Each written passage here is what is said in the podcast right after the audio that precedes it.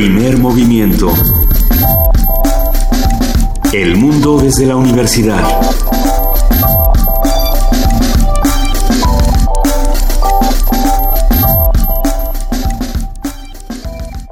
Bienvenidos a Primer Movimiento. Hoy es viernes 30 de diciembre y tenemos muchísimo que festejar, querida Juana Inés de esa. Buenos días. Tenemos muchísimo que festejar y tenemos muchísimo que recordar. Fue un año, como ya lo hemos dicho toda la semana, un, ha sido un año movidito. Fue el año del Brexit, fue el año de Trump, fue millones de cosas. De millones de cosas, de millones de hallazgos. El año de Duarte. El año de Duarte, eh, pero también es el año en el que regresa Padres. Creo que es un año de encuentros y de desencuentros. Y si lo vemos así, podemos hacer una reflexión de qué es lo que hemos hecho nosotros en este año eh, para contribuir a, a, las discusiones, a las distintas discusiones que se dan tanto como los que estamos de este lado del micrófono como los que estamos del otro. Creo que hacer comunidad es algo que sí ha sido fundamental para, para llevarnos más tranquilo este añito que ya se está terminando pero, pero que curiosamente termina bien, o sea, termina con, con muchas cosas que hacer, no con vacíos, sino con ocupaciones interesantes. Con ocupaciones interesantes y sobre todo lo terminamos todos juntos. Nosotros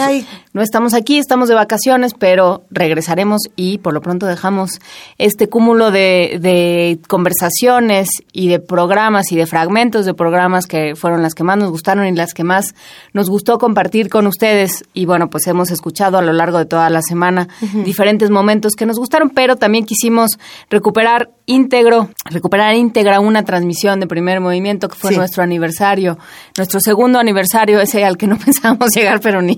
No sé cómo lo hicimos, pero ha sido un verdadero placer llegar hasta ahí y seguir trabajando. Llegamos muy contentos, llegamos, eh, sí, sin saber cómo, pero, pero muy contentos y muy agradecidos. El 4 de agosto de 2016, quienes estuvieron ahí lo recuerdan, quienes nos escucharon, quienes estuvieron ahí vía radiofónica lo recuerdan también, 4 de, de agosto de 2016. Sala Carlos Chávez. Sala Carlos Chávez del Centro Cultural Universitario. Platicamos, estuvimos todos juntos, estuvimos compartiendo pasteles, tamales y un montón de cosas más. Y por supuesto canciones y música y poemas y, y frases y reflexiones como todos los días en este programa. Si te parece, Luisa Iglesias, después de una nota empezamos este programa. Exactamente. Vamos a lanzar esta nota que habla sobre contaminación del mar y lo que van a escuchar inmediatamente después es precisamente este segundo aniversario de primer movimiento. Los desechos materiales y químicos vertidos en el mar en el futuro se convertirán en un grave problema de contaminación que afectará el desarrollo de las nuevas generaciones. Investigadores del Instituto de Ciencias del Mar y, bueno, y Limnología de la UNAM advierten los riesgos, la información a detalle los la tiene nuestra compañera y reportera Dulce García. En su época dorada, Acapulco fue considerado el destino vacacional por excelencia en el mundo. Hoy, sus playas son catalogadas como las más contaminadas del país. La polución en las costas perjudica gravemente sus aguas. La cantidad de basura desechada es tal que, de acuerdo con un estudio del Foro Económico Mundial, podría incluso superar el número de peces en el año 2050. El doctor David Alberto Salas de León, investigador del Instituto de Ciencias del Mar y Limnología de la UNAM, explicó a Radio UNAM los motivos. Y ya se han observado lo que se llaman islas de plástico, que no son otra cosa más que grandes islas de basura que se ha ido tirando durante años y años y años al mar. Hay problemas que van desde el efecto a organismos muy específicos. El caso de las tortugas es un caso crítico las tortugas se alimentan de unos, de unos animales que se llaman medusas, que parecen plástico cuando uno las ve desde el mar. Entonces ellas cuando ven bolsas de plástico creen que son medusas y van y se las empiezan a comer y el resultado es catastrófico para las tortugas, se mueren. El académico advierte que la basura que hoy vertemos en el mar más tarde se convertirá en un problema de polución más complejo. Estamos acabando con el camarón, con el atún, con la sardina y con otras especies de alto valor comercial, precisamente por su valor comercial. Entonces debemos de cambiar nuestra forma de ver el mar, de pensar en el mar como en un, en un ente complejo que tiene problemas y que podemos nosotros acrecentárselos. En vez de que Él nos ayude a nosotros a resolver nuestros problemas, debemos de pensar como una parte del todo. La industria del plástico representa el 6% del consumo mundial de petróleo y el 1% de las emisiones de dióxido de carbono a la atmósfera. La contaminación por sus desechos provoca pérdidas a nivel mundial por 13 mil millones de dólares anuales para los sectores del turismo y la industria pesquera. Por ello, el experto recomienda que los desechos que se viertan al mar vayan procesados para que puedan transformarse en nutrimentos para los organismos marítimos. Para Radio UNAM, Dulce García.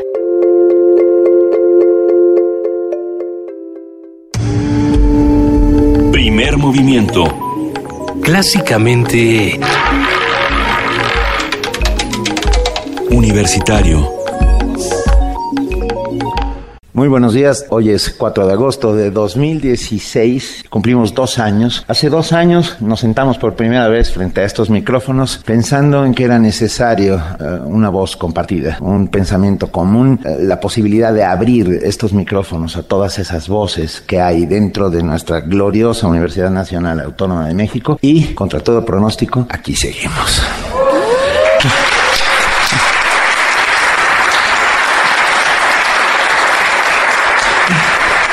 Estamos transmitiendo en vivo y en directo desde la sala Carlos Chávez del Centro Cultural Universitario, querida Luisa Iglesias. Queridísimo Benito Taibo, muy buenos días, muy buenos días a todos los que nos están acompañando aquí en la sala, así como a todos los que nos escuchan en el 860 de AM, en www.radiounam.unam.mx y en el 96.1 de FM. Estamos muy contentos de estar con ustedes celebrando esta mañana. Queridísima jefa de información, Juana Inés de esa, segundo cumpleaños. Muchísimas gracias Luisa Iglesias, Benito Taibo, gracias por gracias a todos los que están aquí, que se levantaron a estas horas. Y muchísimas gracias a Radio UNAM que nos ha dado este espacio y a todo el mundo que nos deja mantenerlo, porque las ondas son de todos nosotros. abrazamos particularmente al licenciado Renato Dávalos, nuestro director general, que está aquí presente.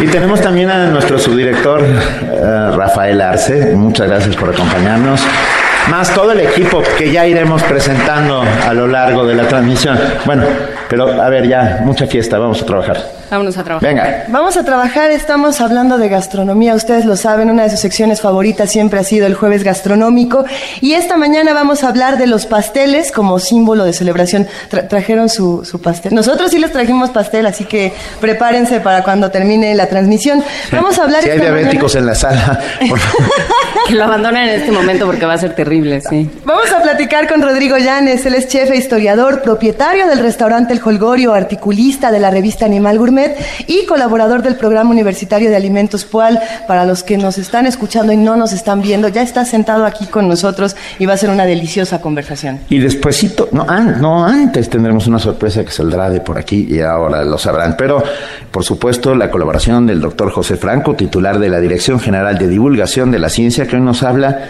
cómo han cambiado los Juegos Olímpicos las investigaciones científicas. Hablaremos también con nuestros amigos del Centro Cultural Universitario Tlatelolco. Vamos a hablar con Pablo Aburto, jefe del área de comunicación, que va a hablar sobre museos y actividades que tiene este Centro Cultural Universitario para todos nosotros en esta temporada. En la nota nacional, por si pensaban que todo era celebración, vamos a hablar sobre el ingreso el ingreso que recibimos los mexicanos, el ingreso histórico. Con Francisco Rodríguez, nuestro economista de cabecera, miembro del Consejo Editorial del Observatorio Económico de la Universidad Autónoma Metropolitana Unidad eh, Azcapotzalco. Así es. En nuestra nota internacional vamos a hablar sobre Erdogan y su reacción al golpe de Estado. Vamos a platicar con la doctora Camila Pastor de Marie Campos. Ella es profesora e investigadora de la División de Historia del CIDE, es doctora en Antropología e Historia del Mundo Árabe e Islámico y bueno, va a ser una conversación de lo más interesante, sin duda. Eh, poesía necesaria, pero esta vez no la haremos nosotros. Al entrar a la sala les pidieron que aquellos que quisieran decir una poesía se anotaran. Vamos a hacer una, una truco de magia y sacaremos a tres que nos ayuden a hacer la poesía necesaria de este día de celebración. Así será, pero de cualquier manera, para los que nos quieran escribir con el hashtag poesía necesaria, vamos a llenar el timeline de Twitter con muchos poemas y con muchas imágenes de lo que hemos hecho en los dos años de primer movimiento. También vamos a contar con la colaboración del Programa Universitario de Estudios de Género. Vamos a hablar con la doctora Aletia Fernández de la Reguera. Ella es investigadora del PUEG, de este programa universitario, y va a hablar sobre trabajadoras migrantes y el retorno a México México desde Estados Unidos. Esta es la segunda parte del tema. Estará aquí con nosotros en la sala Carlos Chávez, el doctor Luis de la Barrera Solórzano, director del Programa Universitario de Derechos Humanos, con un tema que seguramente será, como todos los que toca, candente. ¿Es México güey? Vamos a averiguarlo. Es que eh, todo esto parte del hashtag de Lord Audi, para los que ya vieron a este personaje de lo, de lo más... Eh, sin calificativo. Ah, mejor véanlo. Sin calificativo. hablar de linchamientos y de cuánto derecho tenemos al linchamiento también, que, hay detrás del linchamiento mediático. Completamente. Bueno, vamos a tener música, no lo hemos dicho, pero va a haber música en vivo durante todo el programa y son sorpresas absolutamente agradables. Tenemos el verdadero placer de contarles que al final de esta transmisión vamos a hablar con la doctora María Teresa Uriarte. Ella es la coordinadora de difusión cultural de la UNAM y va a ser para nosotros un privilegio tener esta charla. Gracias a la coordinación hemos tenido un espacio como este. Podemos estar en la, en la sala Carlos Chávez, así que se va a poner bueno. Rápidamente hay que decir a los que no nos están viendo que frente a nosotros tenemos unos minimis que, que nos representan. Juana Inés, Luisa y yo mismo, gracias a Laura Cue y a sus alumnos. Donde ya los vi. Muchísimas gracias. Es de verdad, eh, son mucho más guapos que nosotros. ya estamos de regreso y no puede faltar nuestra canción para los niños que se van a la escuela. O, no, hoy no se van a la escuela, que están de vacaciones. Hoy piensan que se van a la escuela, despiertan, se dan cuenta de que siguen en su cama. Y es el momento más feliz del mundo. Lloran de felicidad, se estiran y dicen una canción. Bueno, habrá, habrá música para niños, pero tenemos un inmenso privilegio, como ustedes los pueden ver, ustedes en la radio no. Pero está con nosotros la doctora Catalina Peredo. Ah, además de ser mezzo soprano, es la primer doctora egresada de la Universidad Nacional Autónoma de México en música. Así que démosle un enormísimo aplauso.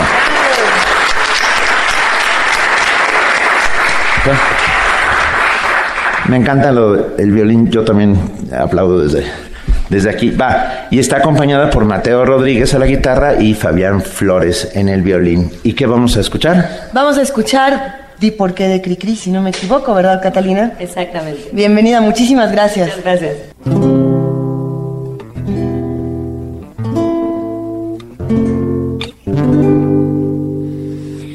Di por qué, dime abuelita, di por qué eres viejita, di por qué sobre las camas ya no te gusta brincar. Di por qué usas los lentes, di por qué no tienes dientes, di por qué son tus cabellos como la espuma del mar.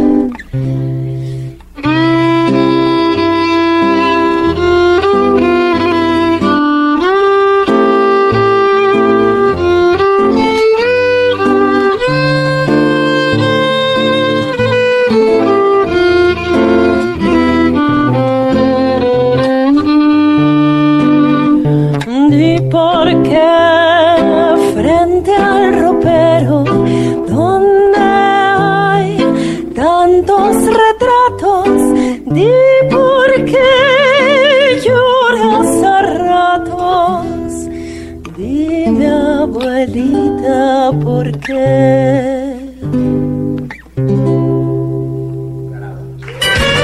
Primer movimiento. Clásicamente diverso. Hacemos comunidad. Jueves gastronómico. Los primeros pasteles se hacían solo con tortillas de harina y agua. Paulatinamente se les fue agregando miel, semillas, huevos, especias, mantequilla, nata y leche. También se elaboran a base de queso blanco. Pueden incluir un relleno o cubierta de crema, chocolate, frutas u otros productos de repostería. Los griegos ofrecían a Artemis, eh, diosa de la luna, pasteles redondos de miel que simulaban la luna llena y colocaban una vela en medio para imitar su luz. En la Edad Media las preparaciones más comunes eran los buñuelos, los Casmusé, así se llama. ¿Así se pronuncia? No tengo la menor idea. Ok, así, los Casmusé y si no, algo, algo parecido. Ajá. Ya me perdí, sí. Los darioles. Y los darioles, los euchaude, las obleas y las tartas. En los siglos XVIII y XIX, cuando los pasteleros estaban al servicio de un príncipe o de una familia de abolengo, los pasteles se convirtieron en símbolos de refinamiento e ingenio. Con el tiempo, el pastel se convirtió en un emblema de triunfo y comenzó a usarse en las celebraciones como los cumpleaños o las bodas. En la Roma antigua se colocaba un pan sobre la cabeza de la novia y se rompía sobre ella como símbolo de fertilidad. Los invitados debían recoger los restos que se consideraban de buena suerte. En el siglo XII, los invitados a las bodas llevaban pequeños pasteles que se amontonaban en una torre para hacerla lo más alto posible. El chef que nos acompaña el día de hoy para discutir sobre los pasteles en la historia y su equiparación con este festejo no necesita presentación. Ustedes lo conocen, lo han escuchado eh, semana tras semana. Él es Rodrigo Llanes, chef e historiador, propietario del restaurante El Holgorio, articulista de la revista Animal Gourmet y colaborador del programa universitario de alimentos PUAL. Rodrigo, bienvenido una vez más. Muchas gracias y con mucho gusto. Es un inmenso. Felicidades. No, gracias, felicidades a ti Eres también. parte de todo Es esto, parte, parte de esto. Por cierto, estamos en streaming. Estamos en, en así que son, se pe- sí, están todos peinados. Más bueno, más o menos. Sí. Estamos, pues nos sí, pueden sí. ver, nos pueden ver en internet, lo cual es, no sé si sea No, no hay pasteles en la mesa de la sala, Carlos Chávez, pero vamos a arrancar a hablar de qué son los pasteles y qué significan. Rodrigo, ¿por qué comemos un pastel cuando hay una fiesta? ¿Cuál es la razón para hacerlo? Pues mira, los pasteles, eh, aunque tienen todos estos antecedentes antiguos y medievales, en realidad son producto del azúcar. Siempre son dulces y todas las técnicas con las que se elaboran los pasteles, todas las pequeñas recetas están elaboradas con azúcar. Y el azúcar fue un producto que se produjo y se eh, en forma extensiva aquí en México, en la Nueva España. Y gracias al, al azúcar americana, eh, los pasteleros europeos empezaron a tener este ingrediente de manera constante. Entonces, eh, realmente es un producto que inicia a finales del Renacimiento y luego ya durante el siglo XVII, XVIII llegan a estas grandes recetas que podemos ver luego en las películas como de Cyrano de Bergerac en Francia. Eh, y ya después, en el siglo XIX, los franceses inventaron un azúcar elaborada con jugo de betabel, que es la que siguen utilizando hoy en día, y no de caña de azúcar. Es con lo que Luisa se pinta el pelo. Exactamente.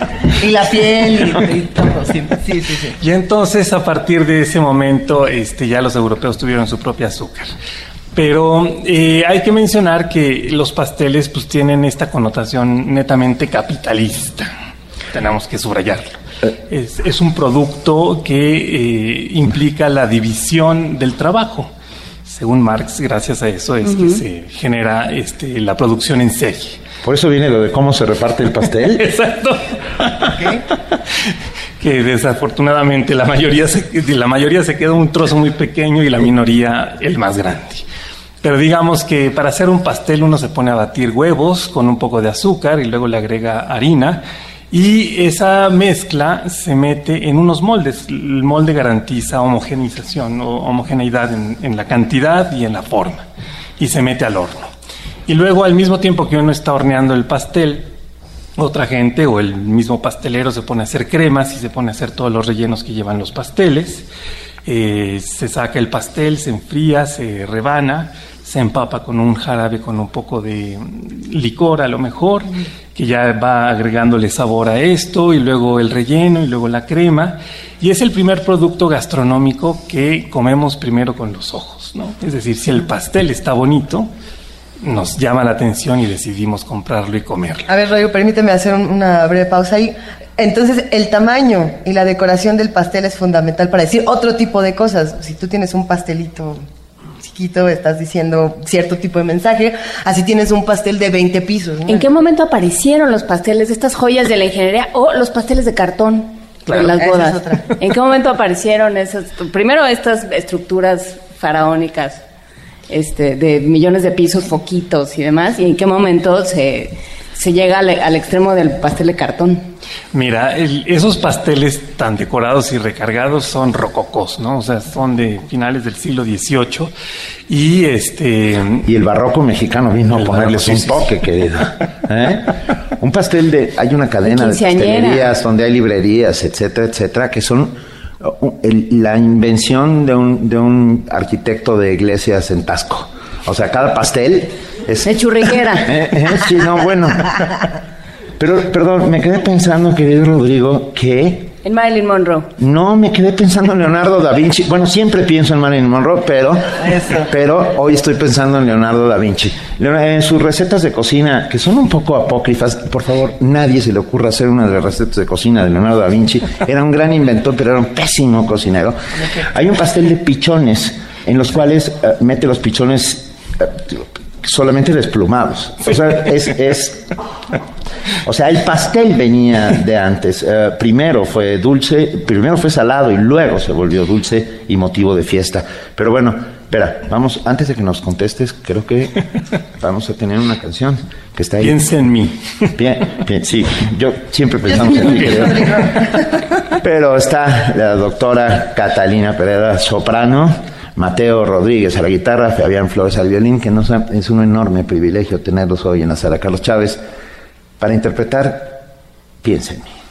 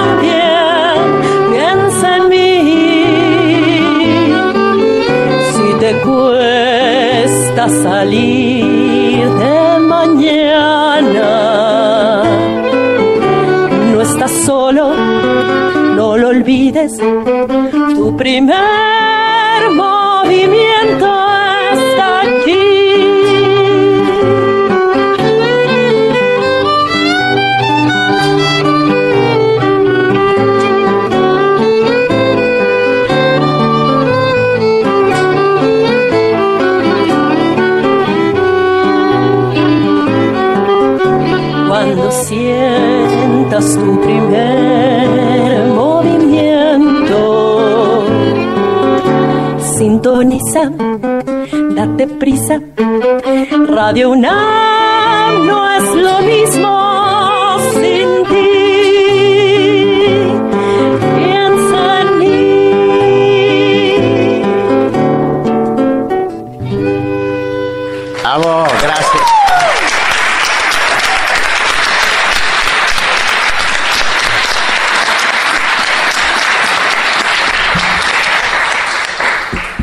Ruborizados te agradecemos. Este piensa en mí cambiado la letra. Gracias. Muchísimas gracias a los tres.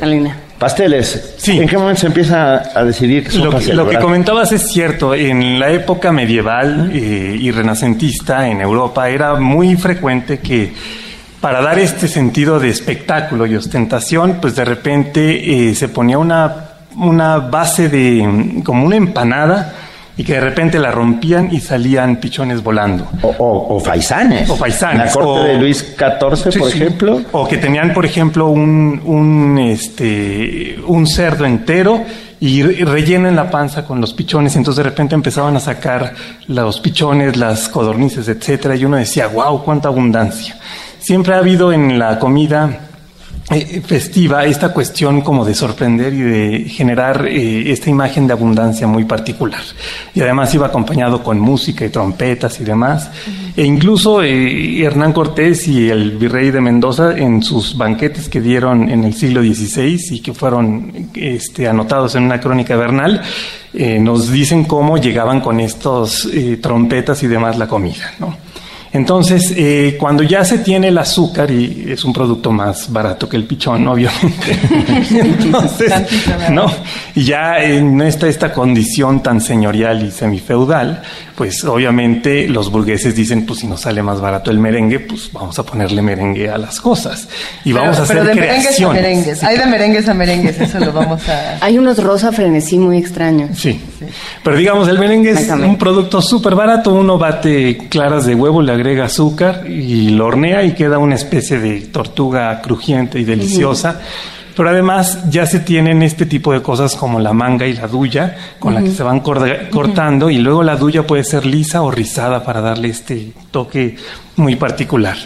Y luego dijeron, bueno, pues si ya está el merengue, también lo podemos utilizar para cubrir los pasteles y que se vean blancos como la nieve y poder hacer todas las decoraciones que luego se ven en los vestidos de las señoras rococó, ¿no?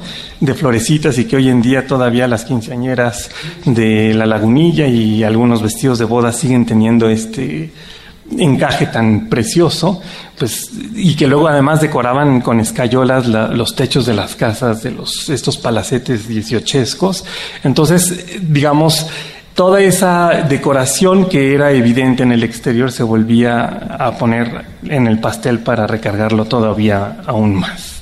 Entonces, digamos que los pasteles son una versión un poco más accesible de esta de este lujo exactamente entonces por eso eh, un poco el pastel de bodas tiene que ver con esa tradición eh, romana que decían del pastel o del pan que se le ponía en la cabeza a, la mujer y que simboliza eh, fertilidad. Entonces, entre más grande sea el pastel y alcance para todos los convidados a la boda, pues es un símbolo de que esa pareja tendrá muchos hijos y por lo tanto también mucha riqueza. Hay una cosa también de comunidad en los pasteles, ¿no? Yo siempre me acuerdo de ti, Rodrigo, en una de tus primeras intervenciones que hablábamos del vino y que decías que una botella de vino era algo que se compartía, era todos tomando la misma botella, el mismo vino y teniendo esa experiencia juntos, ¿no? Y, me, se me quedó muy, muy grabada eso, que dijiste, espero que lo hayas dicho tú y no me lo haya inventado yo, hayas dicho cualquier otra cosa y yo haya decidido que era eso.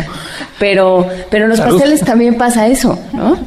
Este, también como hoy, pues cada quien trae su pastel o hay un pastel y todos compartimos y cómo no vas a comer. Claro. No, puedes no comer pastel cuando vas a una fiesta, ¿no? Entonces, sí hay también esta cosa de, de partir el pan. ¿no? Desde, luego en el, en el pastel hay pan primero, ¿no? Y siempre es festivo porque lo utilizamos para los cumpleaños, eh, para las bodas eh, para ciertas festividades navideñas en el norte del mundo, el, famoso fruitcake. Que tanto le gusta Benito. Sí. Pero a ver, eh, la famosa leyenda urbana del fruitcake. Hay uno. Solo hay un fruitcake. En el mundo. En el mundo solo existe un fruitcake que se va regalando. en mi casa sí se lo ah, comen. así entre sí a todas las personas. Nadie se lo come el fruitcake, lo guardan y lo regalan y luego el otro lo regala y así.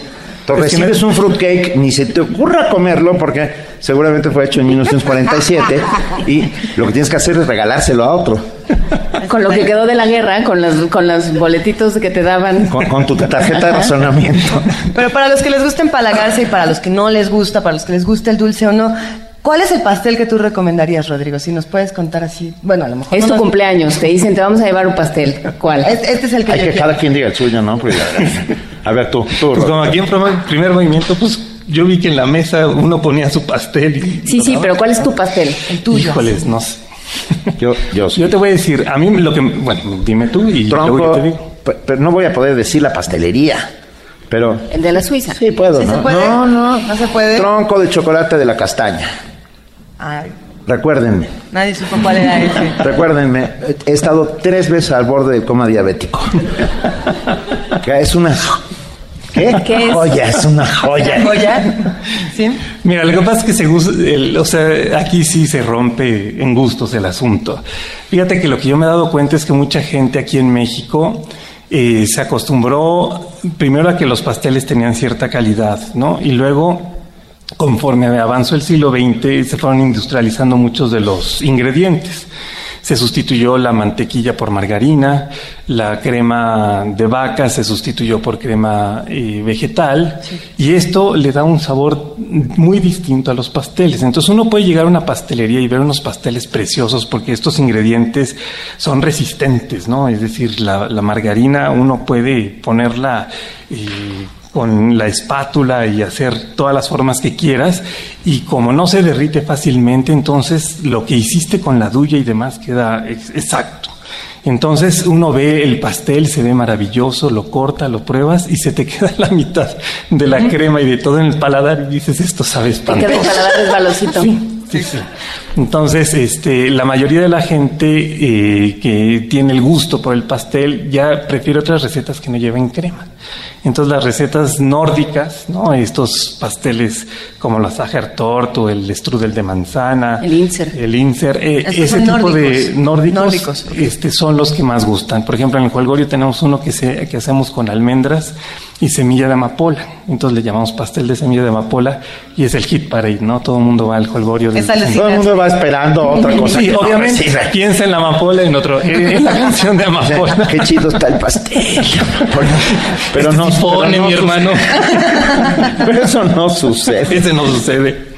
Pero fíjate que luego además no solamente tiene esta connotación de, abundancia el pastel, también se inventaron los pasteles pequeños, los petit four, que se supone que son los pastelitos que se hornean cuando ya el horno en donde se horneó todo el pan eh, se va enfriando lentamente cuando eran de leña y, entonces los pasteleros franceses metían piezas muy pequeñas que eran como pequeñas galletitas. Y luego a esas les iban recubriendo con cremas y con rellenos deliciosos. Y entonces hay unos que le llaman petit chou que quiere decir como pequeña colecita. Y son estos pasteles redonditos que van rellenos de una crema como batida. Los profiteroles. exactamente, los profiteroles son esa misma pasta rellena de helado de vainilla y bañada en o de crema y bañada con una salsa de chocolate deliciosa. Y luego, por ejemplo, se ponían a hacer este, torres con estos choux. Y entonces cuando tú vas a una boda francesa, generalmente no es un pastel lo que te sirven, sino es una torre. Una orgía. una especie como de pino hecho de pequeños choux. Es un pastel deconstruido. Exacto. Exacto. Para, para todos los que quieren hacer este ejercicio de imaginación y crear pasteles imaginarios mientras nosotros charlamos aquí, nos pueden escuchar en Radio UNAM y para los que nos quieren ver las caras y a lo mejor no, no imaginarse el pastel, estamos eh, haciendo un streaming desde el canal de Radio UNAM de YouTube para que nos echen un ojo. Pero dentro de todos estos pasteles... Perdón, muy rápidamente. Cecilia Z, que venía, se fue a Radio UNAM. Y no estamos. No, no, estamos, estamos, en la sala. Ah. Estamos en vivo desde la sala Carlos Chávez del ah, Centro Cultural Universitario. Cecilia, si nos estás oyendo, vente. Vente. Hay tiempo. Perdón. ¿Ya, ah, llegaste? ah, ya llegaste. Pero te fuiste a Radio UNAM, ¿verdad? Qué bueno que llegaste. Aquí estamos. Ah, bueno. Pensando en todas las clases de pasteles que podemos encontrar, ¿dónde quedan los populares, como por ejemplo ahora los cupcakes que ya todo el mundo quiere? Esos son como pastelitos. No, es que sean mis favoritos, yo no soy fan de, los es, La tradición del cupcake se remonta a hace unos cuantos años cuando la gente eh, que ahora es adulta estaba acostumbrada a comer pingüinos marinela. Entonces, desafortunadamente. sí. Esa es la respuesta científica al cupcake. Porque es un pequeño pastelito que, si ustedes ven el molde, es el mismo que se utiliza en el pastel industrializado. Y el relleno que se le pone o la cubierta que se le pone está hecho generalmente con manteca vegetal batida con azúcar. Y entonces todo el chiste es convertirlo en este espectáculo mediático de televisión donde uno pone esa crema y le va poniendo trozos de, galleta o de zanahoria y va, eh, digamos, recreando las recetas en base a esa cultura eh, de masa que uno tiene como recuerdo, ¿no? A mí me gustaba mucho mm, remojar las galletas en leche y entonces haces un cupcake que sabe a leche y que tiene trozos de galleta este, industrializada. O este red velvet que se hace con betabel precisamente, ¿no? Entonces le van metiendo ciertas cosas para que uno tenga referencias, ¿no? Es como estos chocolates también que le ponen sabor de sugus y, sabor de pulparindo y no sé qué. Es como que todos esos... Todo iba muy bien. Esos gustos, esos gustos infantiles que uno tenía y que iba a la tiendita de la esquina y que encontraba todas esas cosas. También hay cupcakes de cazares y... Pero la idea es que uno no sabía más, ¿no? O sea, que a uno le faltaba conocer a Rodrigo Llanes y educar el gusto, ¿no? o el primer movimiento y averiguar que hay otra cosa después del pingüino. Hay, algo más allá. Que hay vida después del pingüino. Sí. Mira, nos, escribió Claudia Guerrero, dice, eh, ese mito del fruitcake es puro cuento, a mí me gusta. Sí, en mi casa también se lo comen. Si tú, si, no lo hagan. bueno, porque, a ver, porque además lleva años marinándose en brandy. Lo bautizas para que El brandy se... evaporó en 1980, por ahí. no le pones nada. Pero le tienes que ir poniendo cada año. Y fíjate que te voy a decir, la receta original era un pastel de bodas y se hacía una, una torta realmente gigante. Y cada año se regaba con, con brandy. El mismo. El mismo. Y la pareja, en el día del aniversario, cortaba un trozo y lo comía. Entonces es realmente... Es como las galletas de soda para los marineros que cruzaban el Atlántico. Pues no, lo que pasa es que el viaje del Atlántico era mucho menor que un matrimonio de 25 años, ¿no? Imagínate comerte un pedazo del pastel de tu boda, 25 años, cada vez marinado con un sutil sabor de brandy. Tal vez marinado. el moho con el brandy se llevan muy bien. No, porque algo pues, debe ser el brandy para el moho. Obviamente lo, lo, evita y entonces además en esos lugares tan fríos con un clima espantoso como es Inglaterra y demás, pues nunca se echaban a perder. Sí, no lo intenten en Orizaba. O sea, obviamente y menos en Vamos a escribir un libro que se llama Defensa apasionada del fruitcake. ¿Qué, qué, ¿Qué pasteles nos esperan en el Holgorio? Una receta rápida. Una receta rápida. Pues mira, bates mantequilla, azúcar, harina, huevos, eh, un poquito de polvo para hornear, almendra en polvo y horneas el pastel. Y luego haces un jarabe con un poco de azúcar, agua y le echas un, un poquito de esencia de almendras o licor de almendras.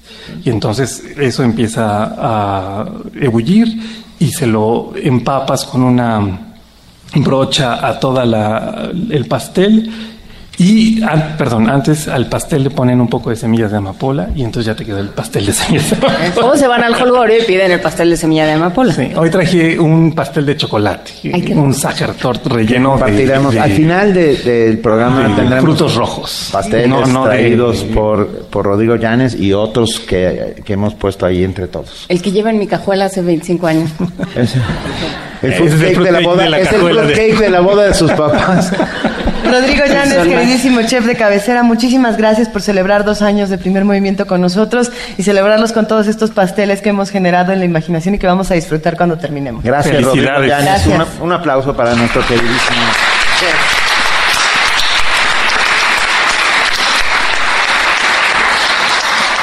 Y no nos vamos, no nos vamos porque tenemos a la doctora Catalina Pereda, soprano y amiga, y con Mateo Rodríguez a la guitarra y Fabián Flores al violín, que interpretan. Quizás, quizás. Siempre que te pregunto que cuándo, cómo y dónde, tú siempre me respondes. Quizás, quizás, quizás. Así pasan los días y yo desesperada. Y tú, tú contestando quizás, quizás, quizás. Estás perdiendo el tiempo pensando,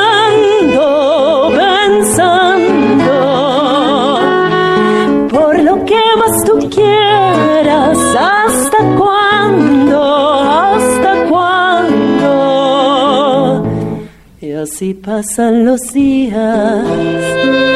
Yo desesperando. Tú, tú contestando. Quizás, quizás, quizás.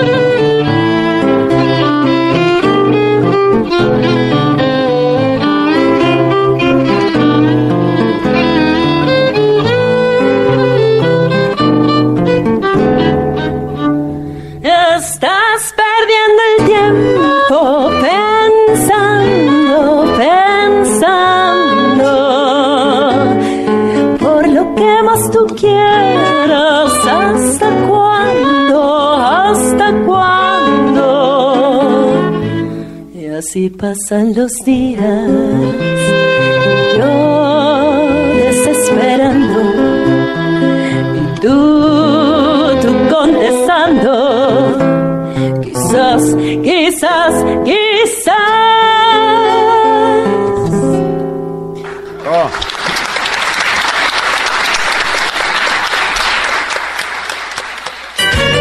Primer movimiento clásicamente reflexivo. Hacemos comunidad. Está con nosotros. Ustedes seguramente en cuanto lo oigan hablar sabrán quién es, porque nuestro astrónomo de cabecera. El doctor. El horóscopo de hoy. El horóscopo de primer El horóscopo de hoy.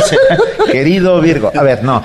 Ah, él es el doctor José Franco, director general de divulgación de la ciencia de la UNAM y colaborador desde el principio, principio, principio de este primer movimiento. Gracias por acompañarnos, Pepe. Al contrario, es un placer, Benito, Luisa, preciosa, qué gusto vernos. Como siempre, un querido Juan Inés, qué rico vernos nuevamente.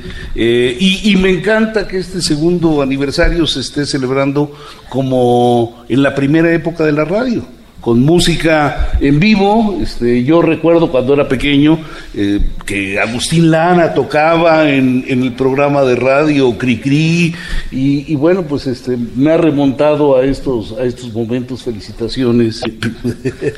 ¿Ya es el segundo? Ya somos segundo. Bueno, es que vengo, vengo de, soy astrónomo, entonces este, el primer movimiento. ¿Es la curvatura del tiempo? Exacto. primer movimiento en su segundo aniversario, este, pues se ha posicionado como pues uno de los mejores programas que hay en la radio. Y tener esto, este regalo, música en vivo, es maravilloso. Pues felicitaciones a todos, a los músicos y a Primer Movimiento. Tú eres, parte de la familia de Primer Movimiento, querido Pepe, y además siempre nos traes los temas más interesantes y siempre se arman las mejores discusiones cuando estás con nosotros. Eh, podríamos recordar numerosos momentos donde nos has salvado la vida y demás, pero el día de hoy vamos a hablar de cómo han cambiado los Juegos Olímpicos las investigaciones científicas. Exactamente. ¿Cuál es el impacto de las Olimpiadas? En la investigación en ciencias. Y cuando digo ciencias, obviamente no solamente hablo de ciencias naturales, sino también de ciencias sociales y humanidades. Eh, como yo creo que todo el público se ha dado cuenta en, en, los últimos meses, eh, ha habido esta, esta controversia o este escándalo sobre el uso de sustancias ilegales por parte de los atletas rusos y qué sé yo, pues uno cuando piensa en ciencia y piensa en Olimpiadas, pues piensa en la parte de química, o sea, este, este tipo de análisis, o piensa en la parte de ingeniería, en donde pues los diseños de llantas para bicicletas, nuevos materiales para, para todos los los utensilios que se usan, materiales para los trajes de baño, etcétera, y uno medio percibe que la ciencia ha cambiado, la ciencia y la tecnología han cambiado algunas de las ramas del deporte. Pero las Olimpiadas también han tenido un impacto, un impacto importante sobre las investigaciones que se hacen en ciencia.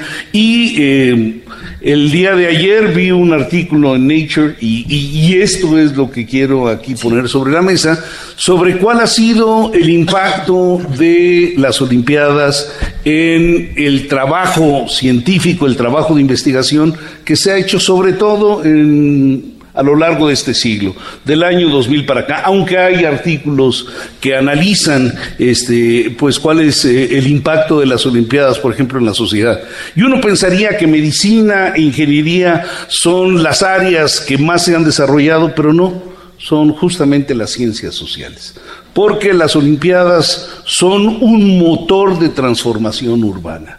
Y esto lo han venido estudiando sociólogos, antropólogos, este, eh, economistas, y el cambio que han tenido las ciudades donde se han desarrollado las Olimpiadas y los cambios que han vivido los países donde se han desarrollado las Olimpiadas, pues han tenido repercusiones, algunas para bien, muchas otras para mal, y bueno, yo creo que también está sobre la mesa eh, pues todos los conflictos que hay alrededor de las Olimpiadas que vamos a tener ahora en Río. Eh, la gran inversión que hizo Brasil para, para generar toda esta infraestructura que es carísima, y pues que no hay manera de recuperar eh, la inversión y que esto pues pauperiza de alguna manera pues muchos programas. Durante además muchos años. Pero tiene este otro lado donde visibiliza eh, a ciertas sociedades, o sea, lo que pasó cuando llegó a Sudáfrica eh, toda la, la, manada, digamos, que viene con las Olimpiadas, lo que implicó que fueran al Soweto, que fueran a diferentes sitios. Conocimos la baba, ¿cómo se llamaba? ¿La que sonaba? bubucelas. Bubucelas. Las este, bubucelas. todas, o sea, lo que, lo que implicó que se pusiera en la lupa a una ciudad y a una comunidad y lo que está sucediendo ahora mismo con Brasil, ¿no? Lo discutíamos aquí en, a señas Luisa y yo, si realmente ayuda o no a, Brasil que en este momento estén sucediendo los Juegos Olímpicos ahí o estén a punto de, inaugurarse mañana. Todo esto es, interesante en términos sociales. Así es, y bueno, yo creo que se han, a lo largo de las últimas décadas, eh, se han hecho pues toda una serie de trabajos eh, sobre justamente este impacto. Y quizá valdría la pena en algún momento que primer movimiento pues eh, entrevistar a algún sociólogo o urbanistas para ver, digamos, cuál ha sido este impacto, porque obviamente pues uno se va con lo que sale en las noticias y las noticias por lo general pues ponen únicamente en los reflectores las cosas que llaman más la atención por ser escandalosas o por generar toda una serie de problemas. Me quedé pensando en un, en un área donde la ciencia ha seguido desde siempre ah, teniendo avances con respecto a las Olimpiadas y el deporte, que es en la medición del tiempo. En la medición del tiempo, efectivamente. Pero el, bueno, el tema de la medición del tiempo es un tema que valdría mucho la pena eh, tocar, tocar aparte, porque uno piensa que la medición no solamente del tiempo, sino también de las distancias, es algo que ya está dado desde los griegos o desde no sé cuándo, y, y, no, o sea, la, el área... ¿Cuántos codos corriste? Así es, ¿no? Eh, pero el, el, área que se dedica a calibrar y a poner eh, las cosas en orden en términos de medición de todo, de, de medición de tiempo, de masa, de longitud, eh, de campo magnético, etcétera, se llama metrología y la metrología es todo un área de desarrollo tecnológico importantísimo. Entonces, eso lo, podemos ver en otro momento, claro que sí. Eh, a mí recuerdo mucho una conversación que tuvimos, eh, si no me equivoco, al principio de las transmisiones, cuando hablábamos de la separación entre ciencias y humanidades. Y, a mí me llama mucho la atención viendo lo que hay en este artículo de Nature y tratando de como de analizar toda esta información, también la relación que hay o la oposición que hay entre artes y humanidades con los estudios científicos pasando por las Olimpiadas, porque siempre las artes y las humanidades pareciera que están escindidas de un tema como este cuando son parte de lo mismo, ¿no? Parte de la parte de las mismas ciencias, es decir, tendría que haber una unión mucho más fuerte, quizá, no sé qué piensas, Pepe. Así es, y bueno, tenemos aquí en la UNAM eh, intentos por juntar siempre artes y ciencias. Eh, de hecho, la, la, este, la coordinación de difusión cultural y la Dirección General de Divulgación de la Ciencia, vamos a empezar a explorar caminos eh, nuevos junto con la Secretaría de Cultura del Gobierno Federal para hacer programas de largo aliento entre la UNAM y la Secretaría de Cultura sobre, sobre arte y ciencia. Y yo creo que el trabajo que se desarrolle va a ser un trabajo que dentro de algunos años va a tener un impacto importante. Que ese es otro tema. De, por ejemplo, lo que, lo que sucedió con Islandia en, en el fútbol, ¿no? Que, que de pronto le preguntaron al ministro de Deporte y dijo, pues si llevamos 20 años trabajando, pues claro que les va muy bien, pues ya hace 20 años empezamos este programa. Y tiene la gran ventaja de que todos los islandeses caben en el estadio. Pues sí, pero, todo Islandia pero, haz cuenta que no lo haces en Islandia, sino en Ciudad Nezahualcóyotl, que son la población más o menos la misma. Lo que es cierto es que la ciencia y el deporte han avanzado de manera paralela para... a ver, yo me dejo una... Todas las Olimpiadas se baten nuevos récords. ¿Habrá un momento en que ya no haya posibilidad de batirlos, Pepe? ¿O sí, científicamente? Bueno, yo creo que uno tiene que llegar a un límite. Eh, ¿Y cuál es ese límite? Pues yo creo que no sabemos, ¿no? Porque eh, digamos, hay, hay, hay, varios tipos de deportes, estos, digamos, esta, esta invención del hombre blanco de las Olimpiadas de invierno, Digo, las Olimpiadas se hacían, se hacían este, eh, al aire libre, con el cuerpo desnudo, entonces las Olimpiadas clásicas eran, pues eso, ver de qué manera eh, los seres humanos lograban, eh, pues, metas, metas importantes en, en, en, en, el desarrollo físico. en el momento en que entran los, los deportes de invierno, toda la tecnología, entra, porque para hacer deportes de invierno tienes que tener trajes especiales, eh, materiales especiales, toda una serie de, de, de, de es importante. Sí, y, y, bueno, y esto, digamos, en el momento en que combinas materiales con las habilidades de un ser humano, pues las cosas adquieren otra dimensión. Yo, yo no sé mucho de esto, pero habría que examinar, pues, por ejemplo, con médicos, ¿no? Sobre dónde están los límites de resistencia eh, de los seres humanos para ciertas cosas. Nos estás planteando muchas buenas mesas que podríamos hacer pues eh, en las próximas semanas, querido Pepe. tenemos un comentario de, de una radioescucha que se encuentra aquí con nosotros en la sala Carlos Chávez, Silvia Torres. Hola, ¿cómo estás, Silvia? Gracias por estar aquí. Dice, casualmente acabo de llegar de Brasil y quiero comentarles que la mitad de la población no está interesada en las Olimpiadas. Al menos esa es su percepción. Esto seguramente se debe a los problemas políticos y económicos que están aconteciendo en Brasil. Eh, y nos felicita por el programa. Muchísimas gracias. Y yo estoy de acuerdo en que pasando por lo que está ocurriendo con Lula, por ejemplo, en los últimos días. Con eh, Dilma. Y con Dilma, las dos cosas parejas y bastante fuertes, es, es difícil pensar en que podría haber otro tipo de crecimiento porque la cosa es muy tensa, pero puede ser que sí, habría que, habría que analizar todos estos factores, Pepe. Temer es de temer, ¿verdad? Hay que temerle a temer, sí. Sí, y bueno, Silvia, Silvia dice que la mitad de la población, o sea, ella estuvo ligando mucho porque seguramente únicamente checó con los hombres y no peló a las mujeres. Tal vez la población completa no quiere las Olimpiadas. vamos a revisarlo, vamos a investigar. José, José Franco, Gracias por estar siempre con nosotros. Gracias, porque de verdad es un enorme privilegio tenerte entre las filas de primer movimiento. Yo les propongo, eh, vale la pena aplaudirle a un astrónomo.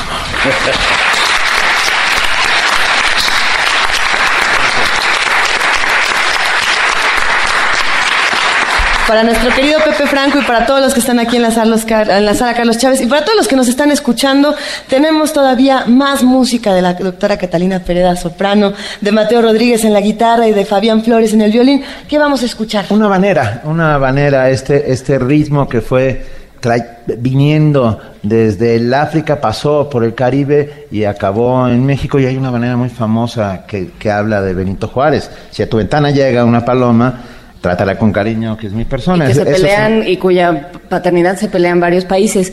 Y con esta despedimos a Catalina Pereda, a Mateo Rodríguez y a Fabián Flores, que estuvieron con nosotros esta mañana generosamente. Muchísimas gracias, Catalina, Fabián y Mateo. Muchas gracias y bueno, nos despedimos con esta versión ad hoc para el día de hoy de La Habanera de Carmen.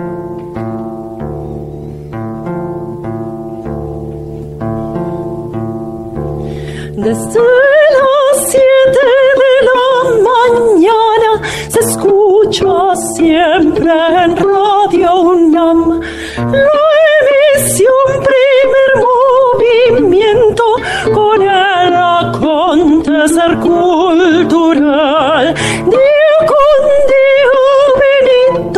Con Luisa Iglesias y Juana Inés nos informan y nos divierten con opiniones de interés.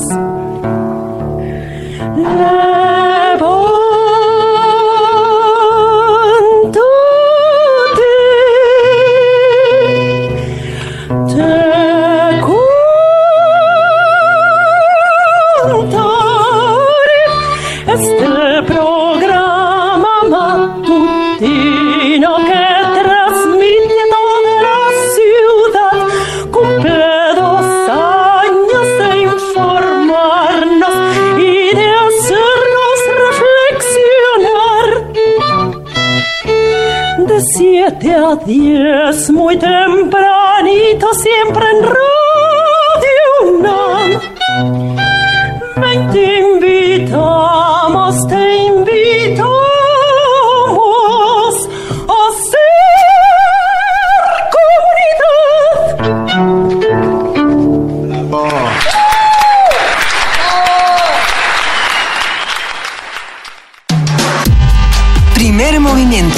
Podcast y transmisión en directo en www.radiounam.unam.mx.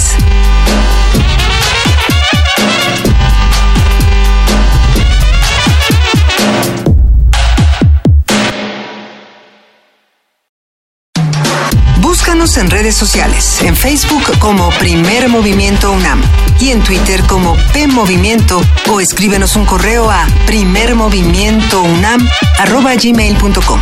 Hagamos comunidad.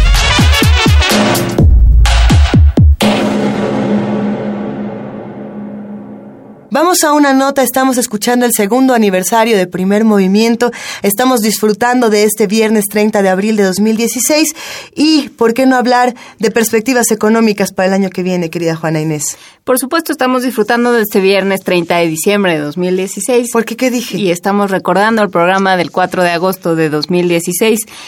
Factores externos y el resultado de las elecciones.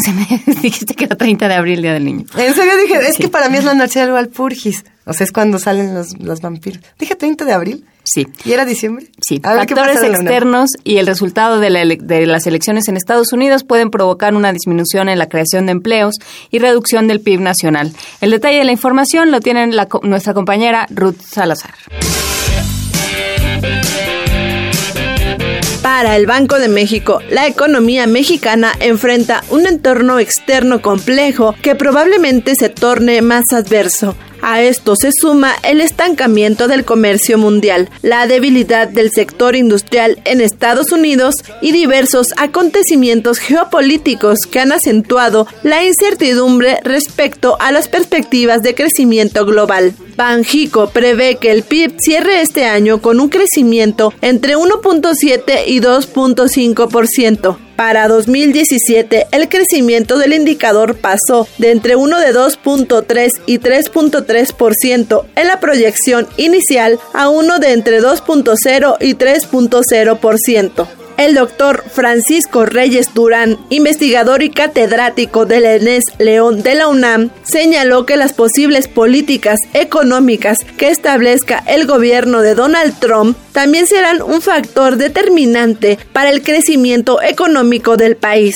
Probablemente el crecimiento económico se vea significativamente reducido hay una tendencia de la economía mexicana y que puede estar influyendo de manera significativa en el bajo crecimiento. Y por otro lado eh, está eh, el elemento eh, de la elección Trump todo esto porque las expectativas no están muy claras de lo que vaya a ser propiamente el paquete económico y político también de Trump. Ambos fenómenos yo creo que están jugando un papel significativo para la baja posibilidad de una de un crecimiento económico.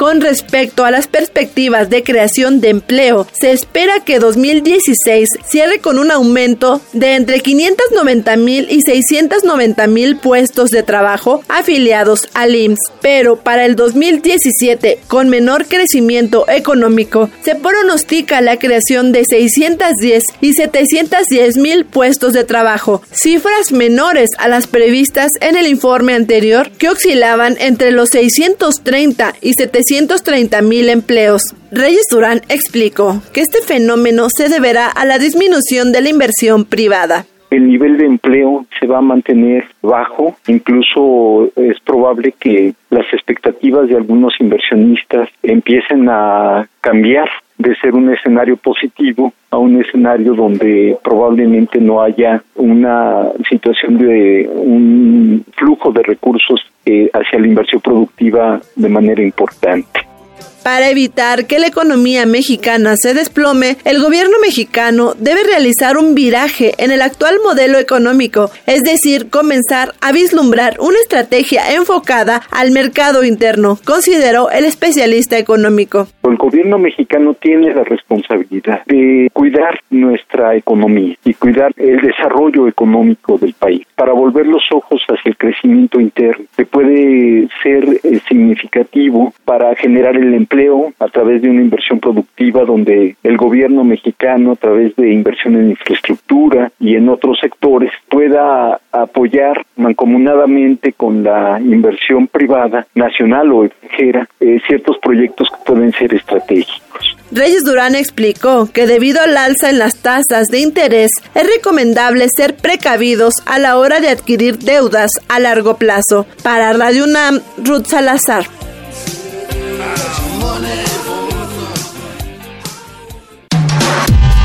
Primer movimiento. Podcast y transmisión en directo en www.radiounam.unam.mx.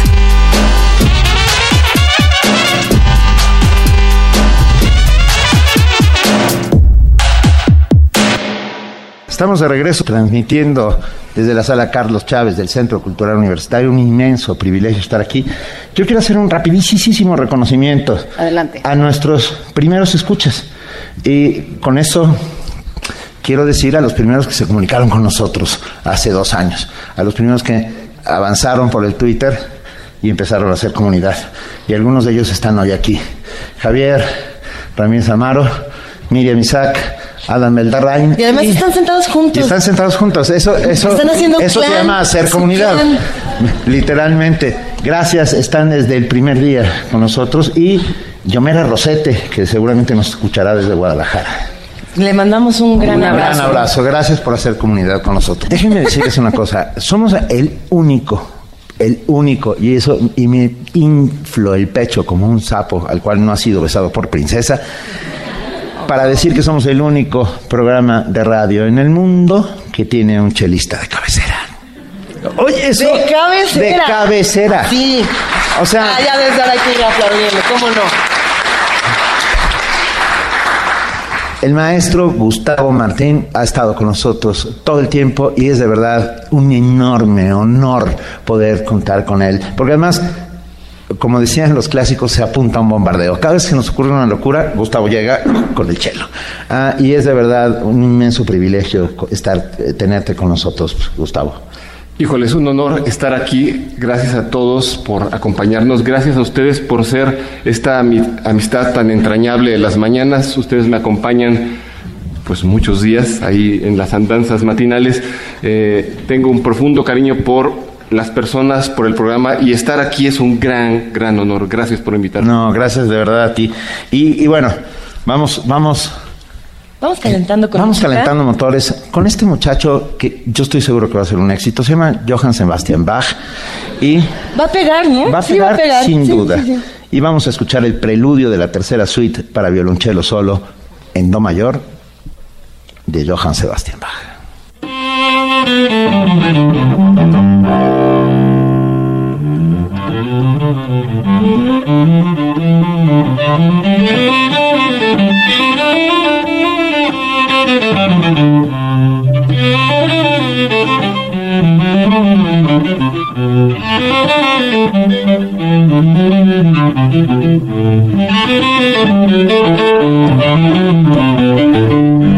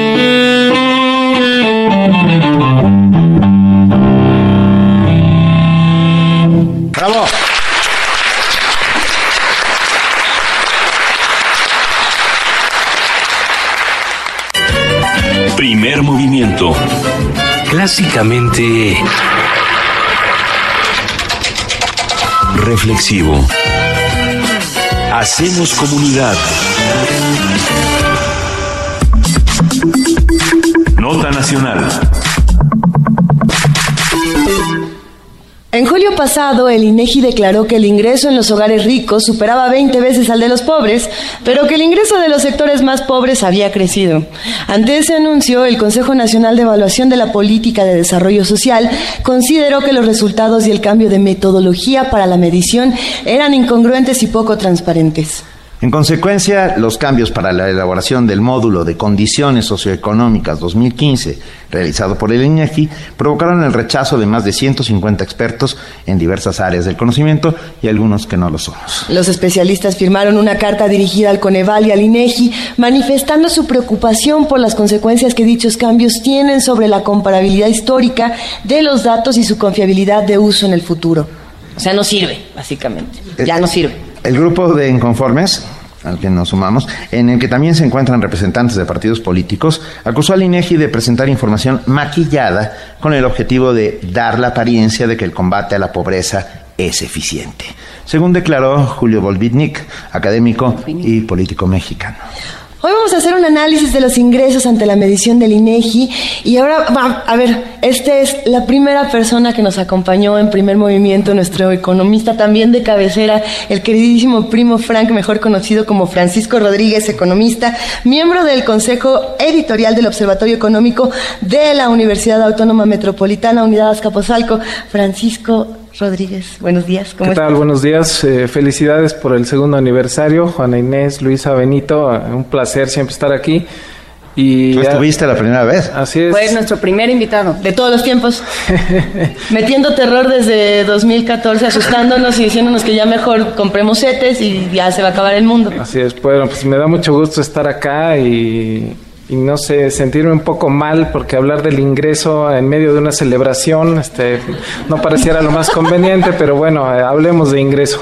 Hablamos de todo. Estoy viendo tus notas y, y ahora entiendo lo de la economía. o sea, entiendo por qué no entiendo, eso es lo que quiero decir. A ver, Francisco, ¿por dónde empezamos? ¿Han cambiado los ingresos o solo la medición de los ingresos y los ingresos siguen siendo los mismos? ¿O son peores? ¿O no, sirve, nada, de, lo que pasó? No, yo creo que lo que pasó con el módulo, sí, el cambio de metodología, lo que hace, y el INEGI lo especificó, es que los datos no eran comparables con, lo que, con la serie histórica que teníamos. Entonces, a partir de ese dato, pues ahora no sabemos si somos menos o más pobres que en la medición anterior entonces, entonces ahora el último dato, digamos, oficial publicado por Coneval es, es el que se levantó a partir de la encuesta de ingreso-gasto de 2014, donde los números son dramáticos. 55.3 millones de pobres, 11.4 de ellos en pobreza extrema, 28 millones de personas con carencia por acceso a la alimentación, 12 millones de personas en inseguridad alimentaria severa y además con la medición de 2014, si uno revisa la serie histórica, digamos comparable desde 92, el ingreso sigue siendo prácticamente el mismo. O sea, en 22 años no pasó nada con el ingreso, o sea, sigue siendo el mismo. Hubo dos momentos donde parecía que iba a mejorar, se atravesaron las crisis de 95 y después la de 2009, y ahí las caídas casi de 30% del ingreso en esos dos años. Hoy le sumamos los aumentos a la gasolina, a la luz, por lo tanto el ingreso sigue, sigue en, como gorda en tobogán. Así bajando, bajando, bajando hacia el fondo del... nada contra las gordas, es solamente una metáfora. Ahora ya que todo el mundo dijo que pues, así, el dato este del módulo de condiciones económicas 2015 no es comparable, digamos que hay otros indicadores que nos permiten ver por dónde iba la cosa del ingreso y pues no se ven bien. Por ejemplo, eh, la encuesta nacional de ocupación y empleo que realiza el INEGI, que publica datos trimestralmente, si comparamos lo que pasó en el primer trimestre de este año contra el primer trimestre del 14, el ingreso en términos reales de las personas se redujo casi 2%. Entonces, ahí se suena contradictorio con lo que nos reporta este módulo, que aunque dicen que no es comparable, pero si lo comparáramos con los ingresos anteriores, son aumentos del 30% en el decir más pobre, ¿no? Entonces, Sí, yo creo que por ahí Jonathan Heath, un economista coyunturista famosón que escribe en varios medios y también da clases en la UAM, decía que somos un país más pobre, pero porque tenemos estadísticas en las que ahora menos creemos. O sea, ¿no? solo la pobreza de las personas, sino la pobreza de las instituciones. ¿Qué pasó con esas estadísticas? ¿En qué momento se nos desbarrancó el INEGI? Pues yo creo que fue a partir del levantamiento del año pasado porque no le avisó a nadie el cambio de metodología. En un primer momento, de hecho, en el, si uno revisa el manual del entrevistador del INEGI, el manual sigue diciendo que la estadística es comparable. Y en la publicación de hace unos días, pues dicen estas estadísticas no son comparables. Y la verdad no son comparables porque capacitaron a los entrevistadores para que en los hogares que tuvieran ingresos, también hay un término que utilizó el director del INEGI sospechosamente bajos.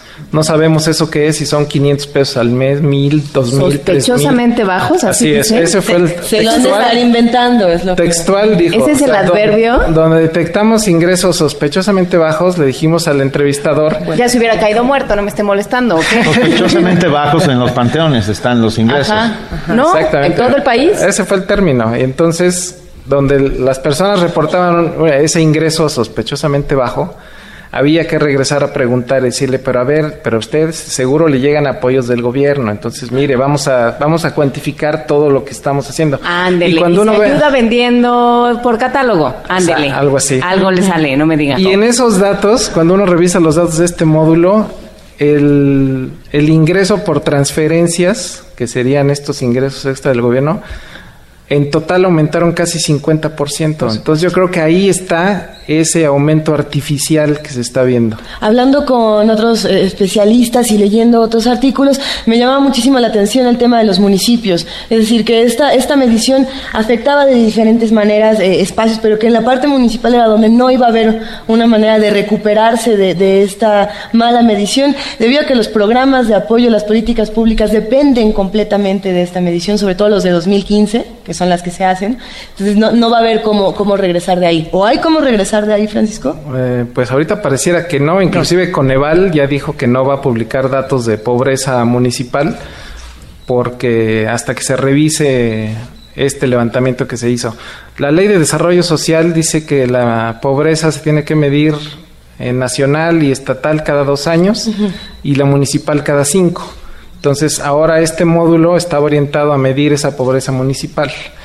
Y ya Coneval dijo que no va a publicar datos de pobreza hasta que se ya hay como un acuerdo entre INEGI y Coneval de, de un grupo técnico que revise esto, pero a mí en lo particular me causa mucho ruido porque no, o sea, el hecho de que le dijeras al entrevistador que actuara de manera diferente cuando detectara ingresos bajos, pues eso estadísticamente yo creo que es imposible de arreglar.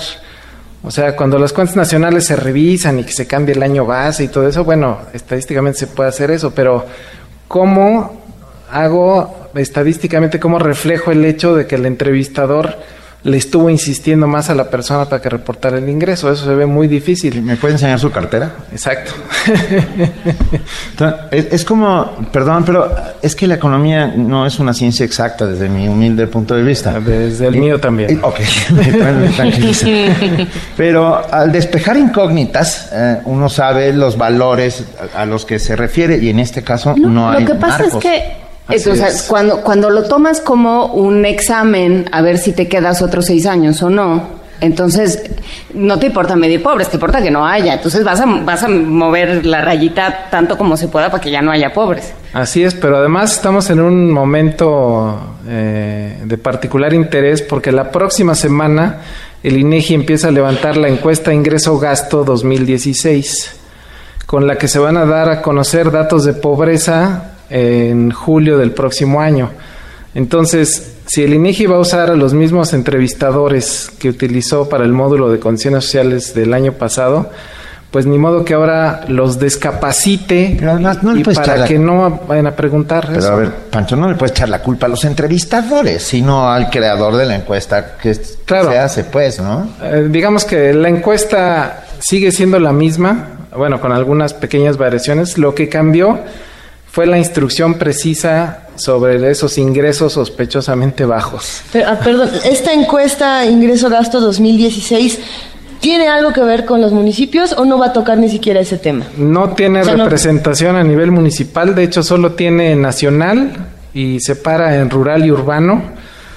Pero, y o sea, solo va a estropear otro lado de la medición. El, que ya está estropeado se va a quedar ahí. Sí, pero seguramente cuando se den a conocer los datos en 2017 de pobreza, con este antecedente malo del módulo 2015, pues también, o sea, a ver quién cree esos datos de pobreza. ¿Y eso cómo afecta programas y, subsidios y demás? Pues digo, las políticas públicas o gran parte de las políticas públicas necesitan información precisa y confiable para decir dónde tengo que atacar. Inclusive lo que Luisa comentaba hace un momento de lo, de lo municipal es que las participaciones a los municipios se calculan con base en índices de pobreza, o sea, para tratar de incidir donde más pobreza hay. Pero si ahora vamos a medir menos pobreza, pues va a resultar que hace falta menos recursos en muchos municipios que y eso seguramente no es así. Como no necesitamos dar la pobreza, podemos comprar más aviones. Sí, con ese aumento a la luz eh, nos podemos eh, comprar algo bonito. está. Pues ¿Qué, qué, bueno que, sí, qué bueno que acelerar. No, no. ¿Qué, ¿Qué, se puede hacer para presionar al INEGI y generar un nuevo modelo, si es que se puede generar un nuevo modelo, o tratar de replantear esto que viene para la encuesta del 2016? Pues yo creo que, o sea, sí van a tener que hacer algo importante en esta encuesta del 16. Y, este, y yo creo que como sociedad tenemos que estar muy pendientes. Y el Coneval creo que ha demostrado ser una institución este, independiente y que, o sea, sin ningún miramiento dijo lo del INEGI está mal. Entonces yo espero que para este levantamiento del 16 el INEGI trabaje de manera más cercana con Coneval, que es el principal usuario del dato de la encuesta ingreso-gasto, porque son los que, por lo que dice la ley de desarrollo social, pues son los que miden la pobreza en este país. Francisco Rodríguez, economista, miembro del Consejo Editorial del Observatorio Económico de la Universidad Autónoma Metropolitana Unidad Capozalco y nuestro primer invitado en primer momento hace dos años y que sigue con nosotros y lo agradecemos inmensamente. Gracias. Si usted quiere conocer al primo Frank, así se pone en Twitter, esto no es un invento. Si usted quiere conocer a Francisco Rodríguez, visítenos, estamos en el canal de Radio Nam de YouTube haciendo un streaming completamente en vivo, dense una vuelta, eh, conozcámonos entre todos, vamos viéndonos las caras. Y para los que no quieren hacer streaming, recuerden que estamos en el 860 de AM, en www.radionam.unam.mx y en el 96.1 de FM y seguimos por acá. Paréntesis, eh, Gabriel, Gabriela Calderón también se fue a Adolfo Prieto. Estamos en la sala Carlos Chávez del Centro Cultural Universitario, Ciudad Universitaria, sur de la ciudad. A este no vayan a Radio o bueno, y si van, saluden a Doña Sol que está ahí en la puerta. ah, tenemos, seguimos con nuestro violonchelista de cabecera. Así es, Gustavo Martín nos va a tocar en este momento Son para violonchelo solo, de Samuel Maines.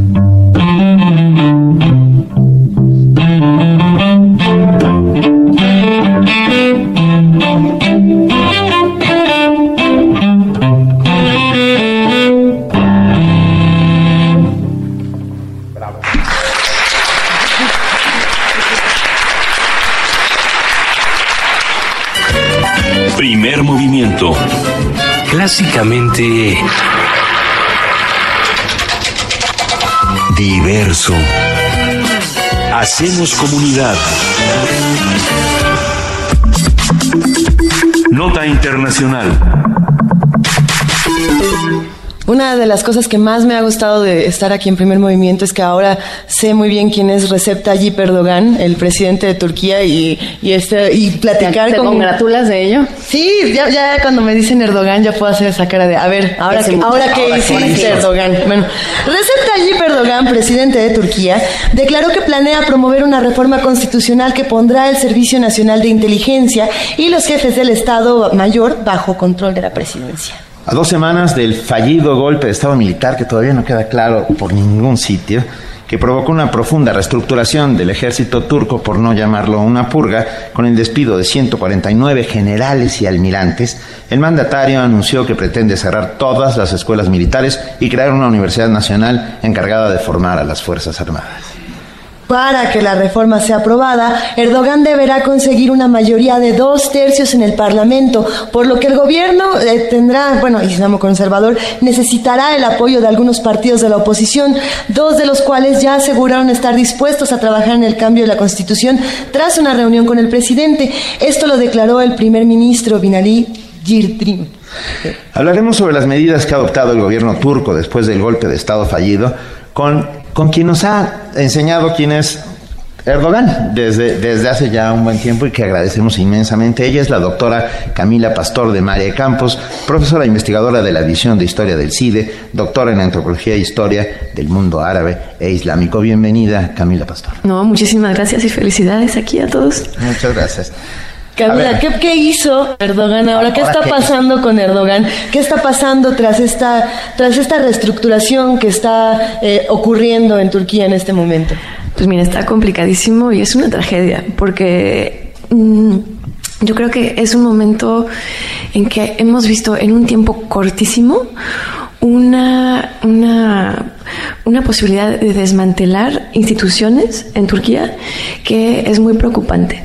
Porque, mira, el golpe de Estado, nunca hay que celebrar un golpe de Estado, ¿no? Eso, eso es impensable. Y al mismo tiempo, eh, este golpe en particular eh, sucede en condiciones muy opacas, ¿sí? Hay mucha gente dentro de Turquía que sigue convencida de que es una especie de autogolpe, de que es una puesta en escena que le sirve a Erdogan para una purga, porque no hay otra palabra, y, eh, y eso en un montón de instituciones distintas. Y eso es preocupante porque eso implica el, el, desmantelamiento de un, país en la región que tenía instituciones particularmente fuertes y una tradición muy importante y muy estabilizadora de eh, justamente, ahora sí que eh, jugar por las reglas, ¿no? A pesar de que tenga también una tradición de golpes de Estado, como lo habíamos comentado, ¿no? Eh, y algo que, que, es importantísimo también en este proceso de reconfiguración regional que estamos viendo desde 2011 es que eh, en Turquía eh, los militares, como en mucha de la región, de hecho, habían jugado este papel un poco de garantes de la secularidad.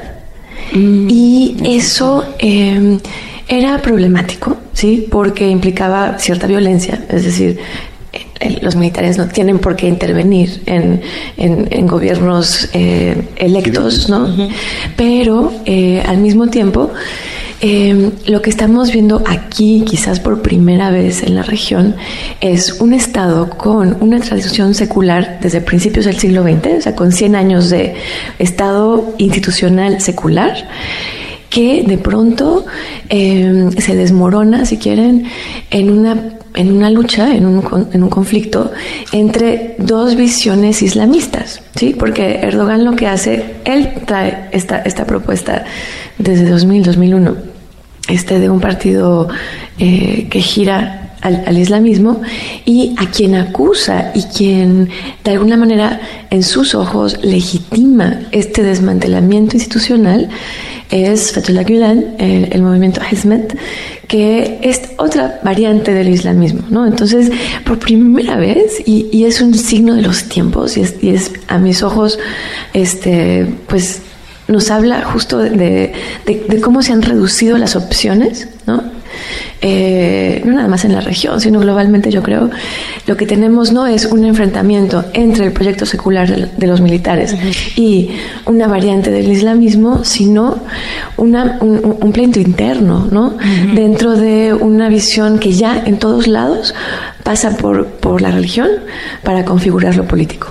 ¿Y dónde cabe, bueno, dónde cabe Erdogan en esto? ¿Y dónde cabe este otro personaje que han sacado eh, Fethullah Gulen, que es una especie de clérigo que está en la mitad de las montañas, en la mitad de los Poconos, en Pensilvania, en Estados Unidos, y que se supone que desde ahí, ¿no? eso, ese es el rumor que corre, desde ahí orquestó el, golpe de Estado, ¿no? ¿Dónde caben estas dos figuras? Mira, eran aliados, eran importantísimamente, estaban de acuerdo, por eso les digo que las opciones se reducen, ¿no?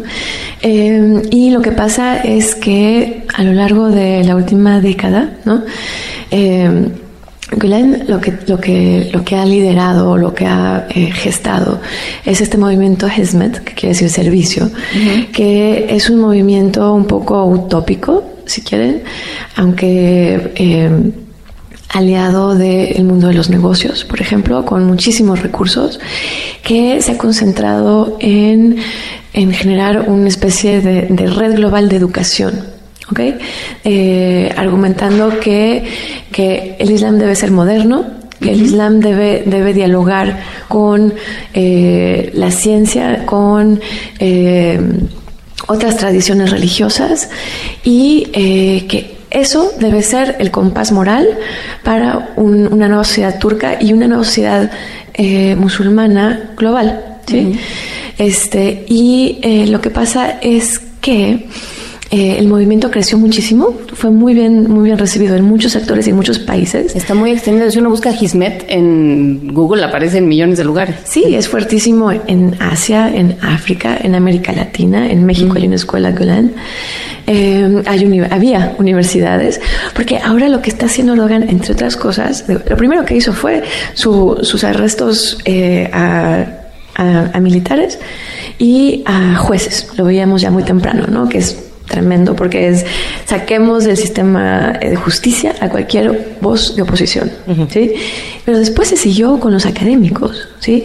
Y ha cerrado más de mil instituciones educativas dentro de Turquía y ha destituido de sus cargos a todos los rectores universitarios, sustituyéndolos por gente que él selecciona. Es decir, Erdogan se ha convertido, ¿sí?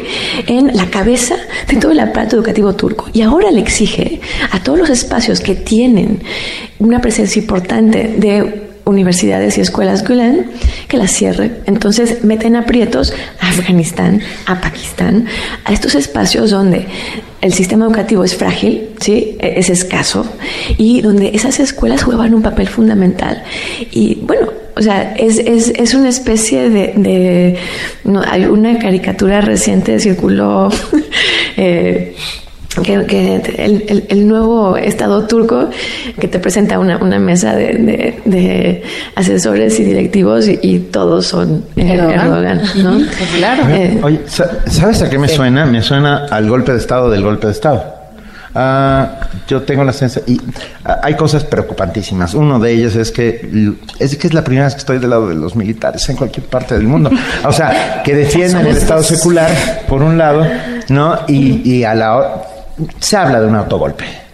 Eh, ¿Qué tal que esas versiones que corren, cómo podemos calificarlas? Pues a, juzgar por los resultados, casi uno se lo cree, ¿no? Sí, bueno. Pero Camila, ¿qué opinas? Pues mira, es bien complicado porque sabemos poco. O sea, lo que sabemos son eh, estas especies de, no sé, de, de, relámpagos que alumbran un panorama trágico, ¿no?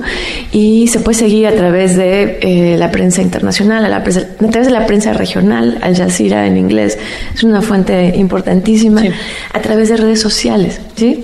Y a mí lo que me preocupa es que redes sociales siguen en esta ambigüedad, ¿no? O sea, de no saber qué pasó, no saber cómo definirlo ya han habido marchas que están en contra de tanto el golpe como la reacción de Erdogan al golpe, y eso es ser muy valiente en un contexto en el que ya van 50.000 detenidos. ¿sí? Entonces, hay obviamente una sociedad civil turca que está movilizándose, que es sumamente valiente, que es sumamente crítica, y al mismo tiempo, por ejemplo, de Al Jazeera han desaparecido las coberturas críticas. Así es. Todo lo que ves ahorita se está reproduciendo opinión de gente de Erdogan, y eso es preocupante, porque eso quiere decir que el amordazamiento que está llevando a cabo es eficaz y que, eh, y que entonces mm, ahora sí que la construcción de un futuro posible dentro de Turquía en los próximos 10 años, porque además nada más hizo esta estas purgas en todas las instituciones, en, en, términos de los académicos, por ejemplo, que es la gente a la que yo sigo en redes sociales porque son mis contactos, mis colegas este, y mis amigos, ¿no? Eh, el silencio es terrible y eh, incluso ah, hizo hubo un requerimiento de que aquellos que habían salido de Turquía porque en este último año habían sido perseguidos, se habían encontrado una, una plaza como profesor visitante fuera, una, un espacio, un momento de respiro, estaban obligados a volver a Turquía. ¿Sí?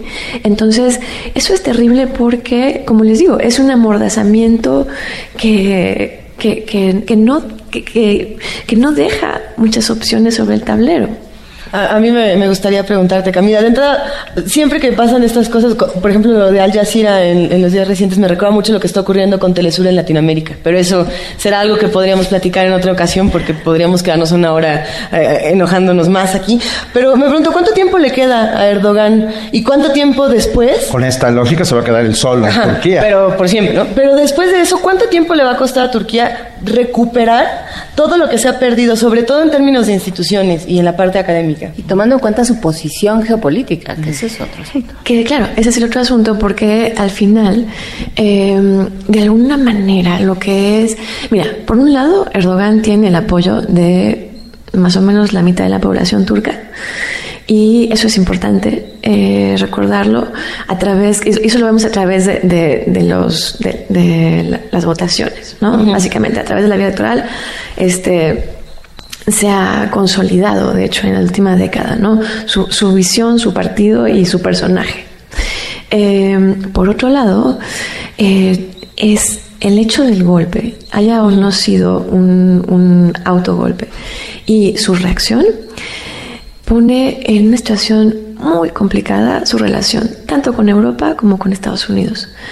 Em, y aunque hubieron muy pronto llamados por parte de Obama y de la ONU a respetar al gobierno electo, em, ahí el problema es que sobre todo la relación con Europa, ¿sí?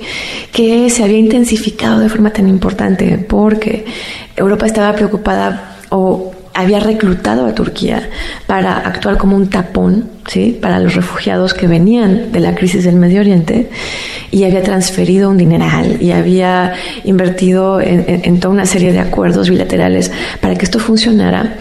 Eh, de alguna forma, eso había convertido a Turquía en un país imposible de anexar a la Unión Europea. Era un poco un tiro de gracia, ¿sí? Y yo creo que parte de lo que estamos viendo es una reacción a eso. Es Erdogan se da cuenta de que estas negociaciones lo que están haciendo es garantizando que Turquía no va a ser parte de la Unión Europea en ningún momento este, a mediano plazo y entonces empieza a actuar con una libertad que nadie preveía y que es desafortunada en su tendencia. Eh, tendremos todavía mucha tela para cortar en Turquía eh, mientras continúan las purgas de este hombre que al principio parecía un demócrata y que se está convirtiendo lentamente, pero sin lugar a dudas, en un pequeño dictador. Muchísimas gracias, doctora Camila Pastor de María Campos, profesora investigadora de la División de Historia del CIDE, doctora en Antropología e Historia del Mundo Árabe e Islámico y colaboradora habitual de Primer Movimiento.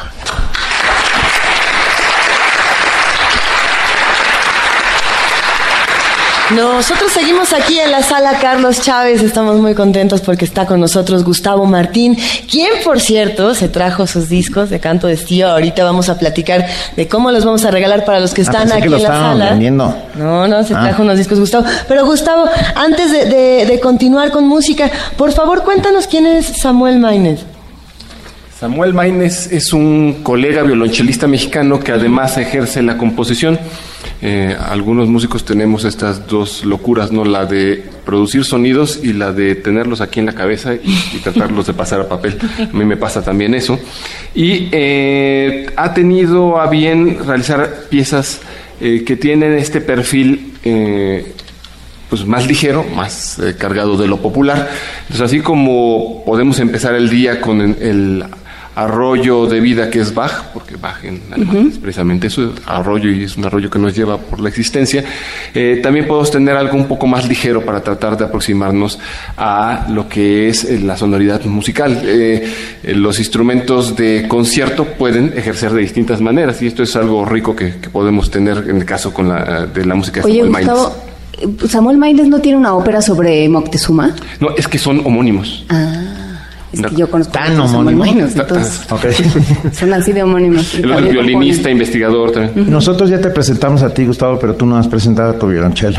Aparte de que es una cuestión importante, porque es, mi violonchelo es tocayo de nuestra jefa de información.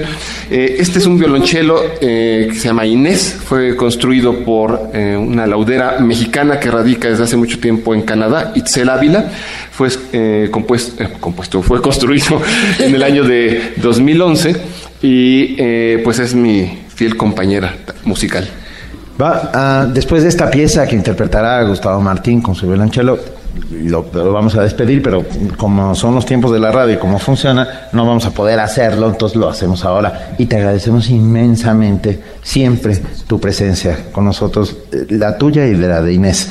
¿eh? y la de los discos también. Y la de los discos que ahora, ahora daremos. ¿Qué vamos a oír, Luisa Iglesias? Vamos a escuchar Danzón para violonchelo solo. Muchísimas gracias, Gustavo Martín. gracias a ustedes. Y más quisiera cerrar. El día que recibí la invitación fue un gran abrazo y espero seguir abrazados por ustedes, escuchándolos muchos años más. Siempre. Claro que sí. Te queremos, Gustavo.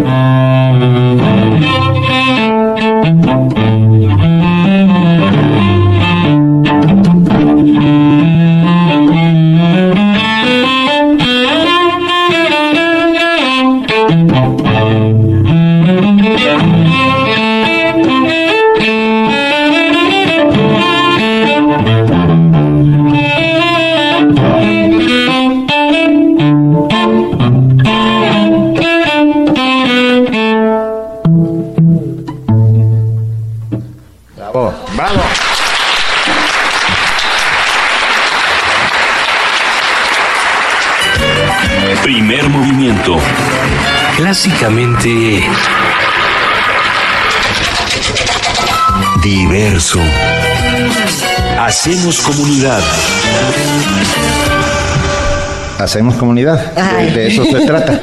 Estamos aquí a las 8 de la mañana con 54 minutos en la sala Carlos Chávez y también en, Radio UNAM en primer movimiento en el 96.1 de FM, en el 860 de AM y en www.radiounam.unam.mx. Pero además, pero además, estamos en el canal de Radio UNAM de YouTube donde nos pueden ver ah, estando aquí si se atreve a vernos.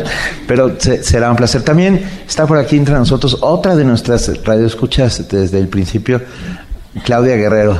Claudia Guerrero y Laura Ah, ¿qué hubo, Claudia? ¿De dónde vienen esas fotos que están subiendo a Twitter de este lado? De ahí. Está subiendo a Twitter un montón de fotos y poniendo comentarios francamente ofensivos. ¿Cómo que qué? no, hombre. Sí, cuando empieza el corte informativo, los locutores huyen, no huimos. Tenemos necesidades fisiológicas como todos los seres humanos. ¿Qué, radio escuchas eh, podemos aquí, aquí más, A ver, porque hay, muchos... Laura Cuesta por aquí también. Laura Cueco, que nos mandó los, esta, estas joyas que tenemos aquí con sus alumnos de la secundaria. Tania Mafalda. De la secundaria 139, son turno matutino. Juan Martínez Juárez estaba por aquí también, ¿no? Estaba. Y hay algunos que tienen seudónimos en el Twitter y que, y que nos encantan, pero a ver, es el momento de que den la cara. Ay, ay, porque nosotros la damos todos los días. por aquí también tenemos a nuestro poeta de ocasiones anteriores. Claro. David, Roura. ¿Cómo no, David? David, ¿vas a leer? ¿Hoy, vas a leer? ¿Quién sabe? ¿Quién? Vamos a ver qué pasó con la Ya tenemos aquí los resultados de la rifa. Van a ser Cristóbal López Yáñez, Tabata Michelle, que va a leer algo de Efraín Huerta. Muchísimas gracias. Y Mayra Elizondo. Mayra Elizondo, ¿dónde está Mayra Elizondo? Hola Mayra. Mayra, gracias por escribirnos siempre. Diogenito, ¿estás aquí? Todavía no. Diogenito todavía no, podía venir. pero ¿sabes quién está, aquí? Está, está, mi mamá que acaba de llegar. Hola, ah, mamá. Hola, hola, hola, mamá de Juan Inés. También está uno de nuestros queridos analistas, está Erubiel Tirado aquí con nosotros, a quien le mandamos un inmenso abrazo. Erubiel Tirado está. ¿Cómo estás, Erubiel? ¿Qué hubo? Hola, un gustazo. Gracias a todos los que nos están acompañando. Eh, un aplauso para todos ustedes. Muchas que gracias. que son los que han hecho el programa con nosotros. Sigue entrando gente. Nuria Gómez. Nuria Gómez, que vino, no solo vino, sino nos trajo gomitas, ya llegó también la delegación de Universum. Ah, esta no, la, delegación la delegación de, la ciencia, de, la, embajada de, no, la República. la embajada de Amalia.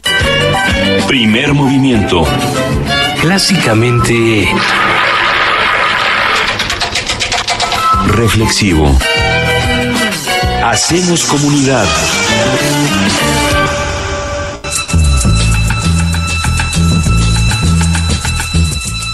Es hora de poesía necesaria.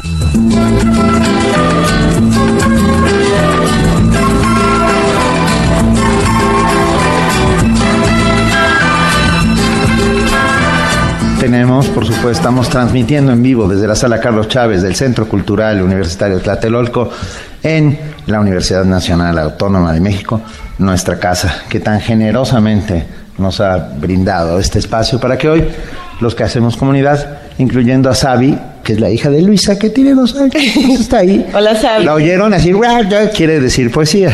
Ah, ya está recitando. Hoy no seremos nosotros los que hagamos poesía nacional. Poesía necesaria. Eso. ¿Poesía nacional es Manuel Acuña? Exacto. Poesía necesaria. Hoy es en la voz de los queridos radioescuchas que metimos a todos en esta maravillosa rifa, en esta tómbola. Y vamos a arrancar nada más y nada menos que con Tabata Michelle. Ella nos va a compartir algo de Efraín Huerta. Bienvenida, Tabata, ¿cómo estás? Bien, gracias y un saludo a todos los que están aquí presentes y a los que nos están escuchando. Eh, pues que hagan comunidad con nosotros. Muchas felicidades a ustedes por dos años, segundo aniversario y espero que nunca se acabe esto. Venga, eh, díselo al director. Mil gracias, Tabata. ¿Qué nos vas a leer de Efraín Huerta? Absoluto amor. Venga. Como una limpia mañana de besos morenos, cuando las plumas de la aurora comenzaron a marcar iniciales en el cielo, como recta caída y amanecer perfecto. Amada inmensa, como una violeta de cobalto puro y la palabra clara del deseo gota de anís en el crepúsculo, te amo, con aquella esperanza del suicida poeta, que se meció en el mar, con la más grande de las perezas románticas. Te miro así, como mirarían las violetas una mañana, ahogada en un rocío de recuerdos.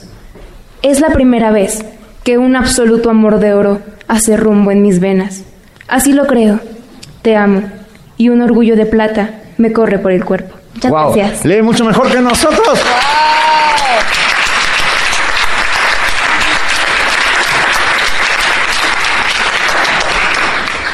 Y ahora tenemos a Mayra Elizondo. Hola Mayra, gracias por estar con nosotros. Mucho gusto. ¿Qué nos vas a leer? Bueno, yo voy a leer un poema del turco Nasim Hikmet que este, se llama Carta a Bala Nureddin y viene en este libro, vamos a hacer un comercial. en este, este maravilloso libro, llamado Persona Normal de Benito llamado Persona Normal de Benito Taibo en efecto. Y bueno se lo quiero dedicar a todos los que están aquí a todo el mundo a mis alumnos jóvenes con todo mi amor para que tengan mucho ánimo a pesar de las cuestiones tan complicadas por las que pasamos. Bien. Bueno. Hermano mío enviadme libros con finales felices. Que el avión pueda aterrizar sin novedad, el médico salga sonriente del quirófano, se abran los ojos del niño ciego, se salve el muchacho al que mandan fusilar, vuelvan las criaturas a encontrarse las unas con las otras, y se den fiestas, se celebren bodas, que la sed encuentre al agua, el pan a la libertad. Hermano mío, enviadme libros con finales felices, esos han de realizarse al fin y al cabo. Venga, bravo, bravo.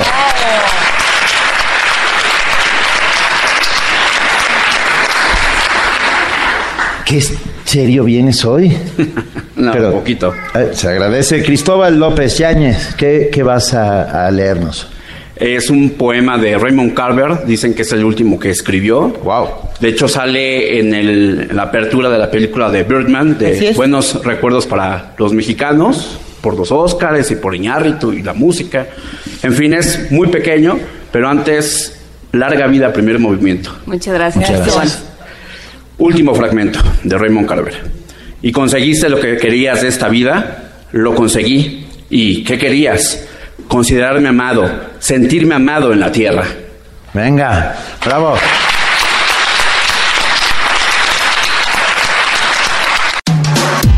Búscanos en redes sociales, en Facebook como Primer Movimiento UNAM y en Twitter como P Movimiento o escríbenos un correo a primermovimientounam@gmail.com. Hagamos comunidad.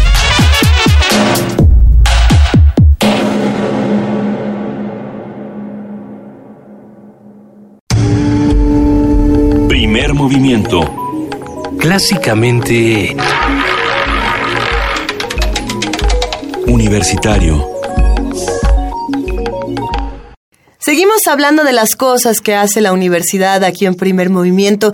Eh, una de esas cosas es precisamente hacer comunidad más allá del humano. Hablemos de ecosistemas, hablemos de lo que se hace en las reservas ecológicas. Nosotros presentamos el día de ayer una nota sobre la REPSA, sobre esta reserva ecológica que se encuentra en el Pedregal de San Ángel. Y bueno, vamos a presentar ahora la segunda parte. Desde hace 25 años se ha emprendido un programa de reducción de eucaliptos en la reserva ecológica del Pedregal legal de San Ángel. ¿Por qué? Porque son una plaga y hacen mucho daño. Son bellísimos, pero en efecto... pero ¿dónde deben de ir? Bueno, esta planta puede resultar muy agresiva fuera de su hábitat natural. Hablemos con Cindy Pérez Ramírez, que nos explica a continuación de qué se trata todo este asunto.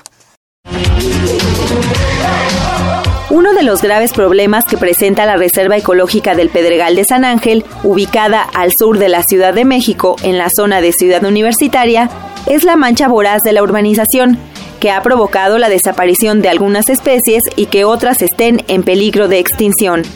El secretario ejecutivo de la REPSA, Luis Zambrano, nos da cuenta de la problemática. Quizá fundamentalmente la que podría estar cerca de desaparecer es la zorra gris. Gracias a la mancha urbana y gracias a que está la, reserva está fraccionada de alguna manera por insurgentes. El otro gran problema que tenemos, además de las especies que están ahí como acosadas por la urbanización, es eh, la invasión de especies exóticas, en particular del eucalipto.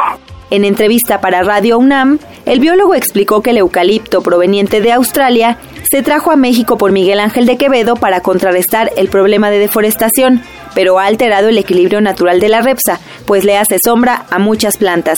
Y muchos animales no están acostumbrados a, consumir nada del eucalipto porque casi nada es consumible y este y también están en peligro de desaparecer. El eucalipto es una planta, un árbol que es muy resistente, que puede estar tirando sustancias para que ninguna otra planta crezca alrededor de él y crece rapidísimo, pero además por crecer rapidísimo se desgaja muy fácil. Además sus hojas no se pueden degradar tan rápidamente. Por eso es que es una planta que puede llegar a ser muy agresiva fuera de su hábitat natural, que es en Australia. Desde hace 25 años se ha emprendido un programa de reducción de eucaliptos en Ciudad Universitaria y la Reserva Ecológica del Pedregal de San Ángel para introducir plantas nativas y acabar con este problema que a decir de Zambrano es un proceso lento. El problema es que además el eucalipto no solo se tiene que talar, uno lo tala y rebrota. Entonces uno tiene que sacarlo casi de raíz. Es un, es un problema quitarlo, no es un proceso que nada más uno llega con una motosierra y empieza a talar árboles,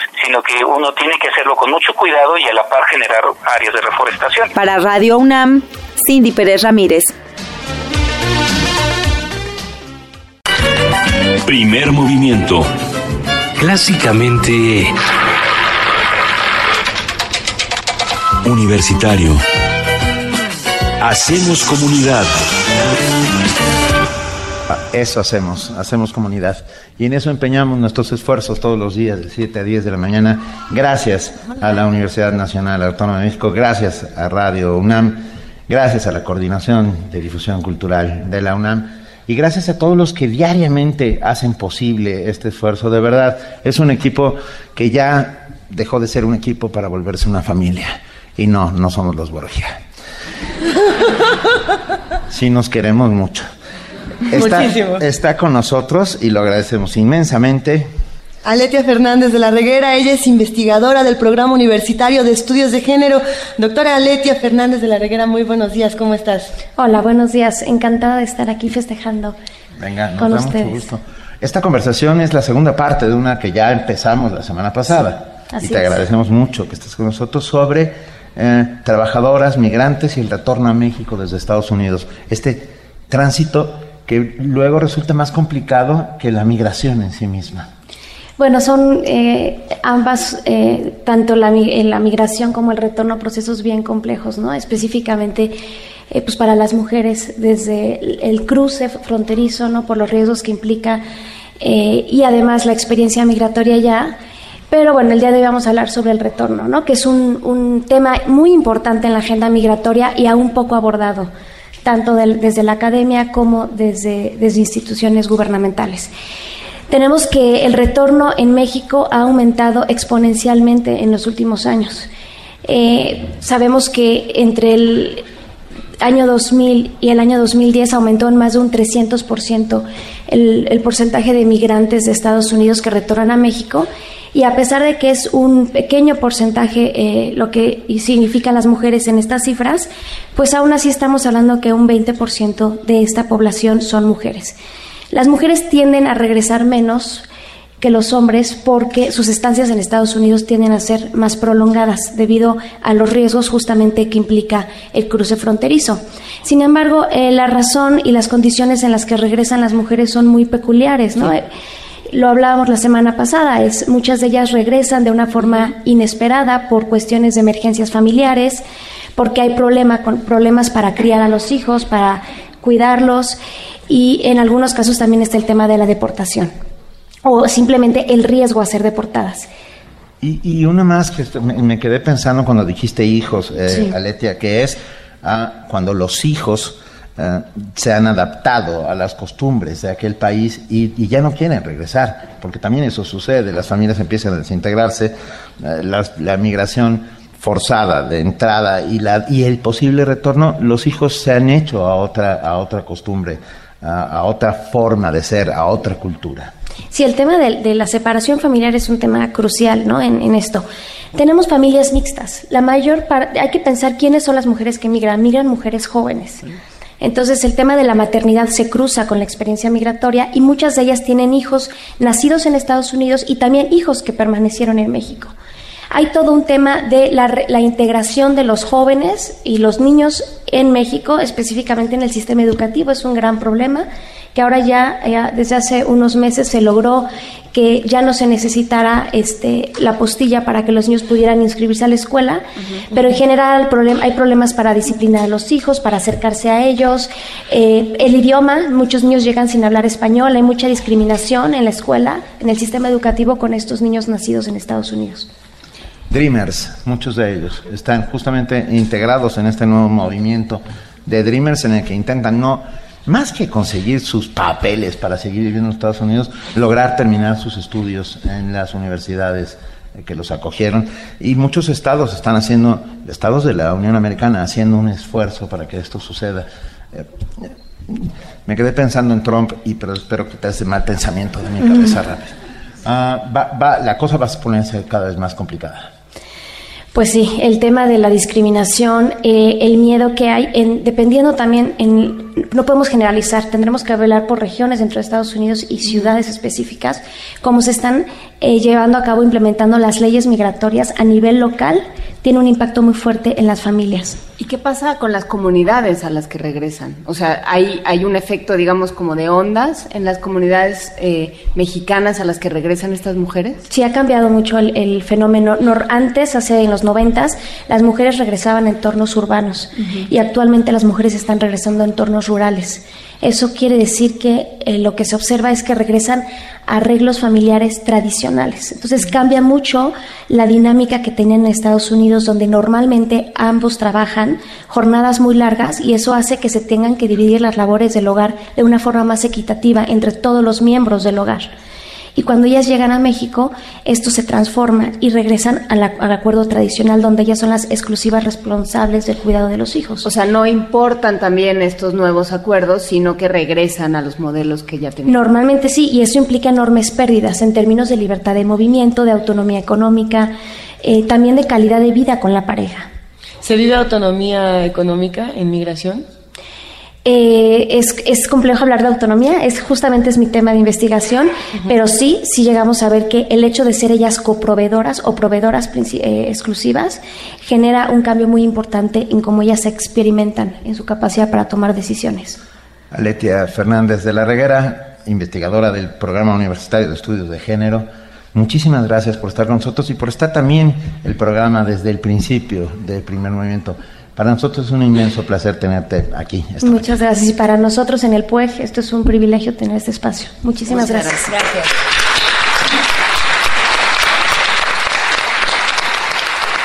Con ese mismo aplauso le vamos a dar la bienvenida a Eder Carlos, el estrobador y cantautor. Bienvenido, Eder, ¿cómo estás? Bien, bien, bien. Muchas gracias por la invitación.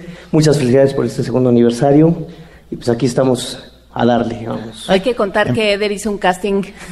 A ver, ¿cómo que un casting? Pues es que andábamos buscando un trovador, ¿no? Y entonces que Silvia dice, tengo uno, ¿no? Y entonces que le llama y entonces lo pone en el speaker y entonces le decimos, pues avíntate, ojalá. así de plano, se oía su voz, así de plano, así ahorita. Pues sí, ahorita. Pero son las nueve, no importa. Ándale. Ah, y cantó. Son las nueve. Son las nueve. Eder, de verdad, muchísimas gracias. Nos va a acompañar. Empezamos con una mezzo soprano, pasamos al violonchelo y ahora nos vamos a la trova. Ah, esta es la demostración de que en primer movimiento cabe todo. De todo un poco. Es, así es, y de eso se trata, de ensanchar nuestra cabeza, el mundo. El mundo es mucho, es largo, pero cada vez es menos ajeno. Eder, ¿vamos a escuchar quién fuera? Así es, vamos a empezar con algo de Silvio, a ver qué tal le parece a la gente. Venga, ¿quién fuera? De Silvio Rodríguez.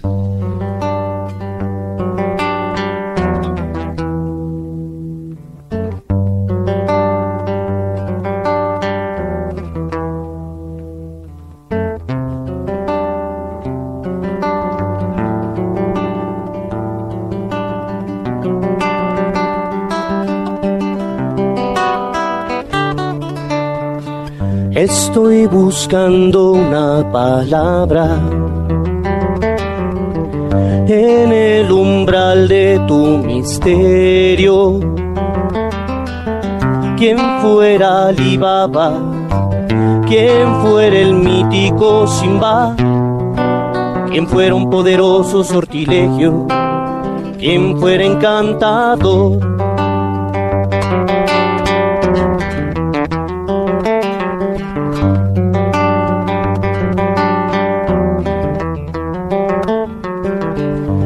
Estoy buscando una escafandra al pie del mar de los delirios. Quien fuera Yacusto, quien fuera Nemo el capitán, quien fuera el batiscafo de tu abismo, quien fuera explorador, corazón, corazón oscuro. Corazón, corazón con muros corazón que se esconde, corazón que está donde, corazón, corazón en fuga, herido de dudas de amor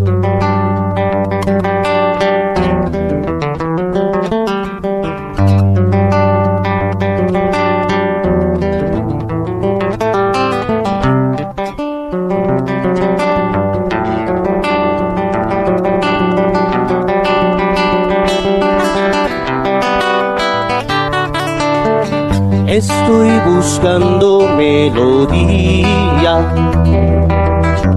para tener como llamarte. Quien fuera Yacusto, quien fuera Lennon y sin Dogara y Violeta Chico Barque, quien fuera tu trovador corazón, corazón oscuro, corazón corazón con muros, corazón que se esconde, corazón que está donde, corazón, corazón en fuga, herido de dudas de amor.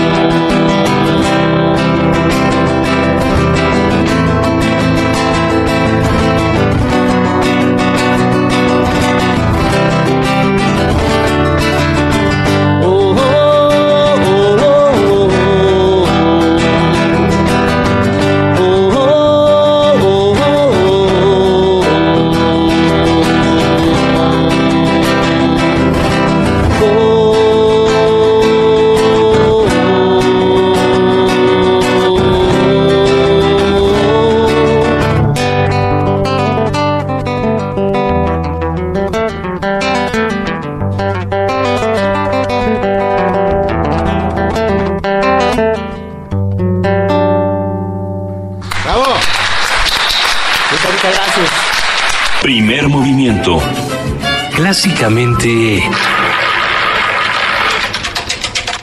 reflexivo. Hacemos comunidad.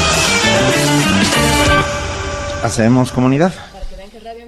A la computadora le dio hipo. Poquito, Ah, ¿eso? poquito. Pero radio en Mientras vivo. no sea nosotros, querida. Bueno, También, también. Él es Eder Carlos, de verdad, muchísimas gracias por acompañarnos, estar aquí un rato todavía. Y tenemos una gran, gran, gran noticia. Hoy, hoy, aniversario del primer momento, llegó al millón de seguidores el tweet de Cultura UNAM, arroba Cultura UNAM. Eso, Cultura UNAM. Bien. Y ya, que, y ya que se van a dar una vuelta por la cuenta de Twitter de Cultura UNAM, pásenle también el de primer movimiento que tiene así como... Menos. Eh, poquito. A ver, todos los que entren a arroba cultura UNAM tienen que entrar a Rosa arroba P Movimiento.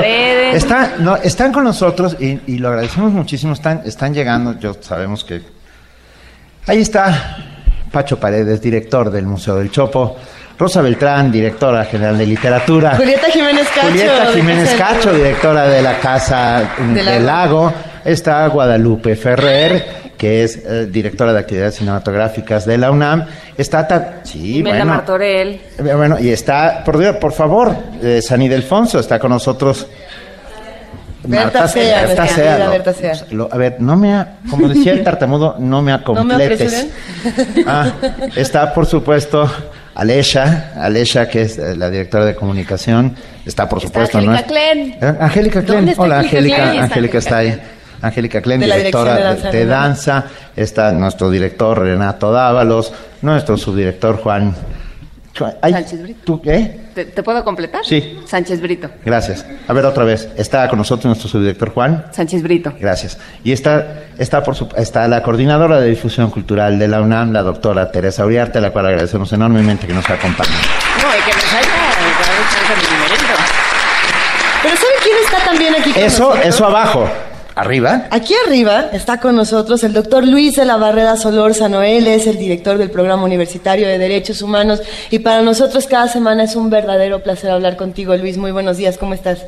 Buenos días, auditorio de Radio UNAM. Eh, felicitaciones a Primer Movimiento. Eh, es, un, es un júbilo estar aquí en este segundo aniversario. El automovilista invade el carril dedicado a quienes transitan en bicicleta. Elige como blanco a un ciclista, no se sabe por qué, tal vez solo porque es a quien tiene a la vista.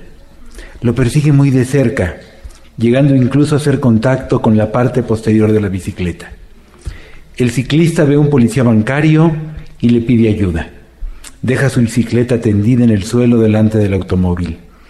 No obstante la presencia del uniformado, el automovilista baja de su vehículo, alza la bicicleta y la arroja a la acera. Atónito pero firme, el policía reprende al agresor. Este le responde, llámale a mi papá, es México, güey, capta, es México, es México. A continuación lo empuja y sube rápidamente a su coche. El policía trata de bajarlo, pero el automovilista echa a andar el vehículo y se lleva arrastrando la bicicleta. Es México, en efecto, y esas cosas pasan precisamente por gente que se comporta de esa manera con la expectativa de que su comportamiento no tendrá consecuencia alguna. No me refiero a los grandes criminales que arruinan o destruyen vidas, sino a los incivilizados que suelen vociferar contra la corrupción del gobierno soslayando la propia, cuyas acciones antisociales quizás resulten de escasa relevancia en comparación con los delitos graves, pero en su reiteración conforman una rutina que también degrada la convivencia. La lista es larga. El peatón que arroja basura en la calle. El organizador de una fiesta que en la madrugada pone la música, de algún modo hay que llamarle, dice Román Revueltas, a un volumen que solo se explica si el propósito es no dejar dormir a los vecinos. El conductor de autobús que no se detiene ante el semáforo en rojo, que invade carriles que no le corresponden, que pone en riesgo la vida de pasajeros y transeúntes. El automovilista que se estaciona en doble fila, el que da vuelta a la izquierda desde dos carriles a la derecha y el que ocupa indebidamente en el estacionamiento de la plaza comercial el lugar exclusivo de personas con discapacidad. El profesor que no se actualiza, el que no prepara sus clases o solo asiste a ellas excepcionalmente, el que humilla a los alumnos, el que no hace nada ante el bullying del que está informado, el activista que aprovecha la protesta para saquear una tienda, para destrozar la banqueta, para agredir a un policía, el infractor que en vez de pagar la multa prefiere sobornar a la gente. El policía que se ensaña con el detenido, el que acepta el soborno, el que no persigue al delincuente sorprendido en flagrancia porque no quiere problemas con derechos humanos, el custodio de la prisión que cobra por servicios que deben ser gratuitos, el influyente que no tiene lugar en el vuelo y mueve sus influencias para que sea un pasajero que adquirió su boleto oportunamente, quien se ha dejado sin viajar para ocupar su sitio. El gobernante que ve el contrato, no a quien ofrece las mejores condiciones para la obra, sino a quien le dará un porcentaje de lo recibido o a quien debe favores cuantificables de campaña. El que se robe el dinero de los contribuyentes, el burócrata que cobra sin trabajar. El comerciante que ofrece un producto chapucero, el empresario que va del pago de impuestos y el que contamina levosamente, el jefe que maltrata a sus subordinados, el agente del Ministerio Público que no mueve un dedo para comprobar el delito denunciado, descubrir el autor de ese delito o allegarse las pruebas que sustenten una acusación. Por todos esos personajes, y otros muchos cuya enumeración no cabría en este breve espacio. México es lo que es. Pero México también es el país de gente buena, que respeta la ley, que no ofende ni hace daño a nadie. El México de es güey, es México güey, capta. El de gente baja y canalla, por decirlo con palabras de Cervantes, se resiste a morir. Y no podemos sino reconocer que será difícil dejarlo atrás. Pero ese México no es una fatalidad escrita en el cielo, un sino predestinado e inapelable. Hay formas de combatirlo. Enumero tres.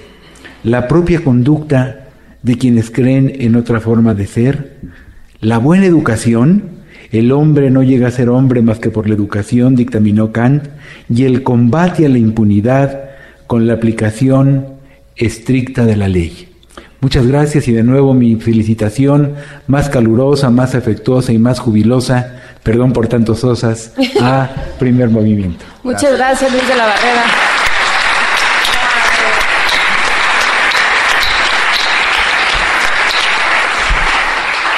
Hay dos temas ahí, que son la corrupción y la impunidad, y el hinchamiento en redes sociales, pensar que la violencia se combate con más violencia, ese es otro tema también. eso es. Mientras el hinchamiento sea virtual. No, porque no es virtual. Perdón, pero el güey que tira la bicicleta, perdón. A ver, vamos el güey que tira la bicicleta diciendo es México, güey, es un pero cómo respondes, pero cómo, no, pero cómo respondes a esa violencia con más violencia. Pero la, violencia es la, exhibición de, esa actitud en redes sociales. Yo no, a mí me parece bien la exhibición. Aquí el, asunto sería aprender a encauzar el descontento. Y parte de encauzar este descontento es precisamente lo que dice Luis de la Barrera en estos tres puntos fundamentales, en la conducta, en la educación y en el combate a la impunidad. Y si nosotros aprendemos que ese descontento tan grande que nos producen estas imágenes, que deben ser compartidas, porque deben ser compartidas para que visibilicemos el problema, si aprendemos a canalizarlo por estos tres puntos, las cosas sí se pueden replantear. Y como bien dices, Luis, esto no es una fatalidad, esto no está escrito y sí ni puede es, Ni es cultural tampoco. Conocemos, conocemos todos gente que, que echa pestes contra la corrupción del gobierno, pero se porta así, se porta de esta manera y, y, y, entonces hay un mecanismo psicológico muy interesante en virtud del cual no ve su propia conducta. Eso es una hipocresía gigantesca y esa gente también contribuye a que la convivencia civilizada no, no avance como debe avanzar. Completamente de acuerdo. Eh, es de verdad un tema, gracias Luis de la Verdad, que siempre viene y pone acentos donde nosotros a veces se nos olvidan y se agradece. De eso se trata, primer movimiento, de eso se trata Radio UNAM, de eso se tratan los espacios universitarios, de abrir a todas las voces y escuchar todas las ideas. El día que dejemos de escuchar una idea, a lo mejor nos habremos perdido esa gran idea que puede cambiar el mundo. Gracias, Luis de la Verdad.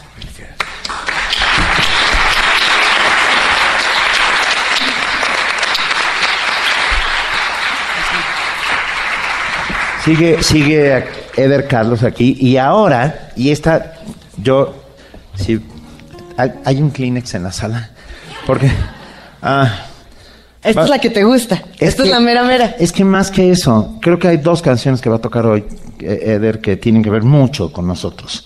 Mucho, mucho, mucho. Y esta es una de ellas. Porque eso que va a decir es lo que nosotros venimos a hacer todos los días. La lógica de hacer comunidad empieza con cómo pones la mano eh, abierta, mostrando que está desarmada, y cómo entregas de alguna u otra manera diariamente con tu trabajo y sin llamar güey a los otros y sin insultar y haciendo comunidad para que esto sea un poco mejor. Eder Carlos con Yo vengo a ofrecer mi corazón de Fito Páez.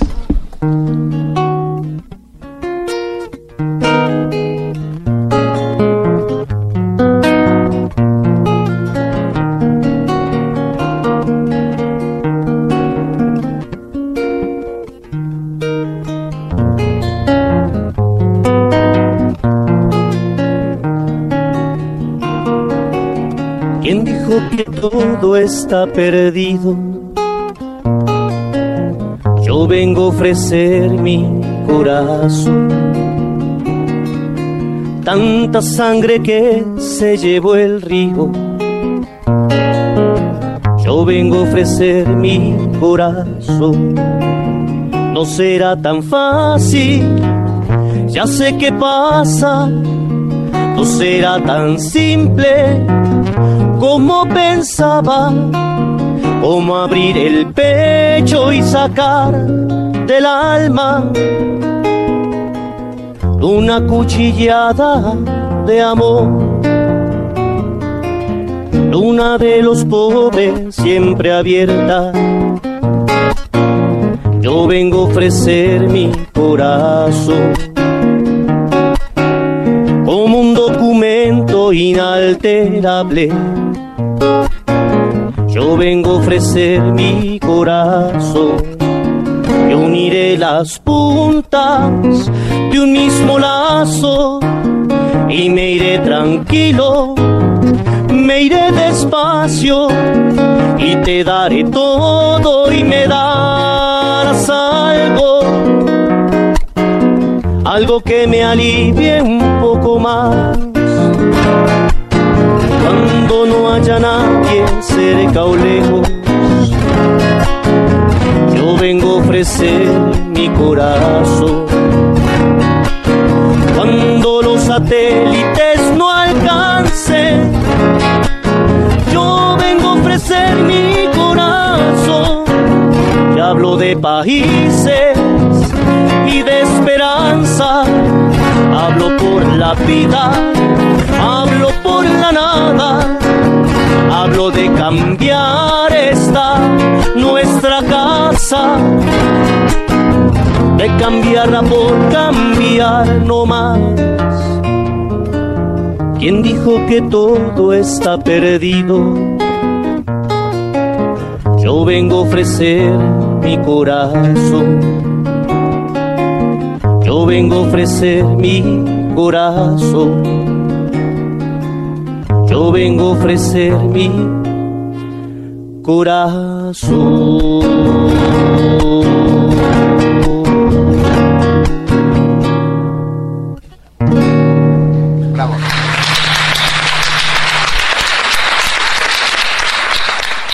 Son las 9.30 de la mañana y como todos los viernes a las 9.30 de la mañana nos desenlazamos de, de la señal de AM, del 860 de AM. Muchísimas gracias. Ellos se quedan con su programación habitual y nosotros, por supuesto, seguimos en el 96.1 de FM, Luisa Iglesias. No se vayan. Aquí seguimos celebrando dos años de primer movimiento, 30 de diciembre de 2016. Eh, lo que es bonito es poder celebrar dos cosas al mismo tiempo. Cierra un año, nosotros estamos comenzando otro año de trabajo. Estamos a la mitad de otro año de trabajo. Eh, ahí, y seguimos trabajando junto con la UNAM para presentar la información que se está realizando desde allá, todos los avances que se realizan desde allá. Por ejemplo, esta nota del consumo de leche que creo que viene a cuento con todo lo que se ha discutido este año, querida Juana Inés que si, que si de alergia, que si no de alergia, que si hay que dar leche materna, que si no hay que dar leche materna, que si hay niños intolerantes, que si no hay, que si son un mito. Los productos lácteos, además de proporcionar calcio, contienen proteínas, vitaminas y otros nutrientes. Sin embargo, existen varios mitos alrededor de su consumo, como que la leche de vaca no es un alimento apropiado para el hombre.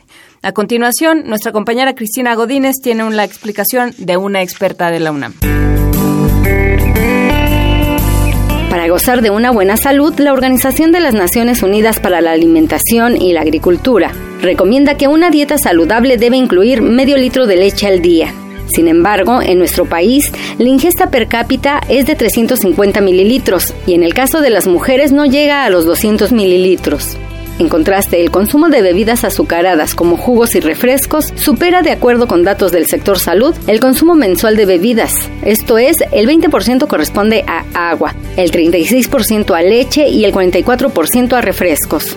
La doctora Amelia Farrés González Arabia, académica de la Facultad de Química de la UNAM, explica que la leche es rica en proteínas, vitaminas y calcio, por lo que debe estar presente en la alimentación del individuo en todas las etapas de crecimiento. Los niños pequeños con esa dosis prácticamente satisfacen la necesidad de proteína diaria. En cambio, una persona, por ejemplo, una mujer premenopáusica, pues requiere de una dosis más grande, requeriría de tres raciones de leche al día para satisfacer sobre todo las necesidades de calcio es más crítica, por ejemplo, la pubertad y la adolescencia, donde se está formando y creciendo el esqueleto y el, en general el sistema esquelético y en el caso de los adultos mayores cambia porque se requiere, pero eh, el propósito es diferente, es básicamente satisfacer la masa muscular que se pierde y desde luego la salud del sistema musculoesquelético. La investigadora señaló que existen diversos mitos en torno al consumo de leche, como que favorece la obesidad, en este sentido, aclaró que la ingesta moderada de este alimento evita el sobrepeso, pues contiene sustancias que lo previenen. Lo que sí es una realidad es la intolerancia a la lactosa que padecen algunas personas. La naturaleza diseñó la leche para ser un alimento para crías. Por lo tanto, más o menos hacia la adolescencia se presenta un fenómeno bastante generalizado. El gene que codifica para la enzima que corta la lactosa en glucosa y galactosa se pierde. Entonces puede haber problemas. Sin embargo, esta respuesta es muy personal. Entonces se pueden sustituir la leche fluida, por ejemplo, con yogur que va a presentar otro tipo de ventajas, como la actividad que en muchos casos de probióticos de los microorganismos que fermentan la leche y forman el yogur. O si tomas queso, por ejemplo, vas a encontrar las proteínas y el calcio y el fósforo mucho más concentrados que en la leche fluida. Entonces, se recomiendan tres raciones, pero puedes alternarlo con cualquier tipo de producto lácteo. Para contar con buenos hábitos alimenticios, Farrer recomienda investigar la información científica y académica disponible sobre el tema. Para Radio UNAM, Cristina Godínez. Primer movimiento. Podcast y transmisión en directo en www.radiounam.unam.mx.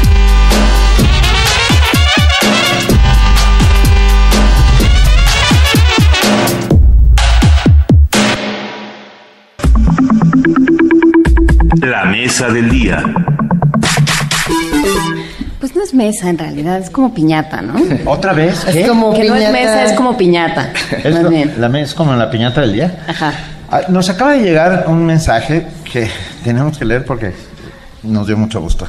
Sofía Álvarez y Héctor Bonilla ah, nos han enviado este mensaje y el mensaje es feliz aniversario. Héctor hizo el verso y yo lo obligué a que lo hiciera. Los Bonilla Álvarez. Y el verso de Héctor Bonilla que nos envía dice así, ciencia, cultura, talento, noticia en que se confía. Y es el primer movimiento de esta grata sinfonía. Pues nos frotamos las manos sin desear el gran finale, que suenen fortes y pianos. Con los tres, todo se vale. Eh. Gracias, Héctor Bonilla.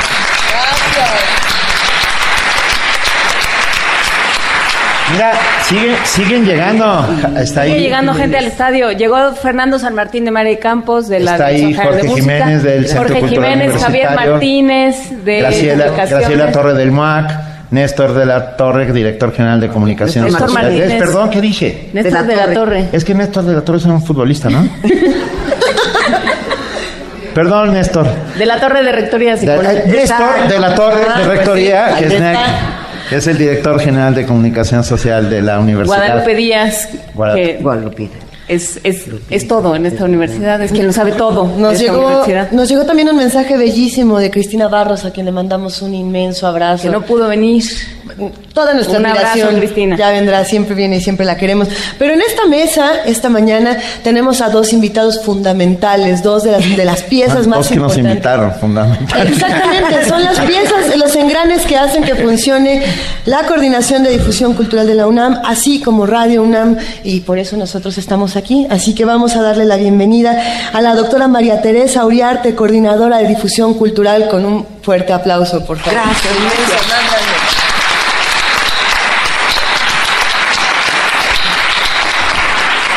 Y nuestro director general, Renato Dávalos. Muchas gracias, Renato.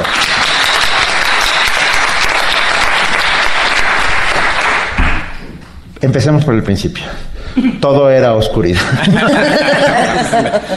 no, ah, que ah, la difusión de la cultura a través eh, de la radio universitaria es una misión fundamental de la universidad. Tener, tener dos espacios tan importantes como son Radio UNAM y, por supuesto, TV UNAM como medios de difusión ah, es, es algo. Yo siempre he dicho que la UNAM es un país. Es un país que tiene una radio, una tele, tres orquestas, un, un, Un equipo de fútbol. un equipo de fútbol, eh, cines, dos equipos de fútbol. Ah, bueno, equipo de fútbol americano y de bibliotecas que ningún país. más bibliotecas que en ningún país. Eso es completamente cierto. Entonces, bueno, en este país, de repente, eh, la transmisión y la difusión de la cultura que también se genera dentro de la universidad, eso es importantísimo, es una tarea vital. ¿Por dónde empezamos, doctora Uriarte? Me va a tocar a mí empezar ahorita que estoy sin palabras. es raro que yo me quede sin palabras, Benito. Sí, pero... Pero mira, entre yo quiero entregar mi corazón, Luis de la Barreda, dos años de primer movimiento, la coordinación de difusión cultural, mis compañeros que están aquí. Por eso oyen tantos aplausos, porque la mitad de la audiencia son nuestros compañeros de trabajo. Yo quiero poner mi corazón. Yo quiero poner mi corazón en lo que hacemos. Y eso es lo que ponemos cada uno de los que estamos en la coordinación de difusión cultural. ¿Por qué? Porque estamos convencidos de que la educación y la cultura sí pueden transformar el mundo. A veces se ve rete difícil. Güey, es México. Pero no perdemos la esperanza. Todos los días, a las 7 de la mañana, este trío de queridos amigos, Luisa, Benito, Juana Inés, y bajo el, la dirección de Renato Dávalos, con directrices que vienen de nuestro rector, el doctor Enrique Graue, de tantos compañeros que ponemos lo mejor de nosotros mismos. Yo pensaba, y por eso decía que estaba, y ya ve que rápido lo, lo disimulé, que estaba sin palabras. Pero yo sigo pensando que nosotros podemos darle la voz a los jóvenes, que nosotros podemos hacer que sus voces sean más inteligentes y por eso más poderosas y por eso más libres. Y sigo pensando y gracias a la fortuna que he tenido de encontrar compañeros en el camino como los que he encontrado, todos estamos igual. Hay muchos que reman para, la, para el precipicio y hay otros que con mucho esfuerzo remamos en sentido contrario. Y ahí la llevamos. Yo quiero tener esperanzas de que el mensaje que ha llevado primer movimiento a los radioescuchas, que lo siguen con fidelidad después de dos años, tiene un eco. Y que como la gotita de agua que cae en un estanque, se puede abrir en círculos inmensos que pueden llegar al corazón de todos, por lo menos al corazón de todos los que valen la pena y que creemos que en la misma comunidad podemos hacer un cambio. Nuestra universidad es un país, 350 mil estudiantes, más los académicos, más los compañeros administrativos. Tenemos eh, delegaciones, embajadas en prácticamente todo el, el territorio nacional y en muchos países. Y el mensaje que llevamos es yo quiero poner mi corazón, mi corazón azul y oro, mi piel dorada y mi corazón azul. Eso es la UNAM, eso es México. Gracias por acompañarnos. Gracias por seguir confiando. Gracias por poner su corazón. Gracias, doctora Teresa Uriarte.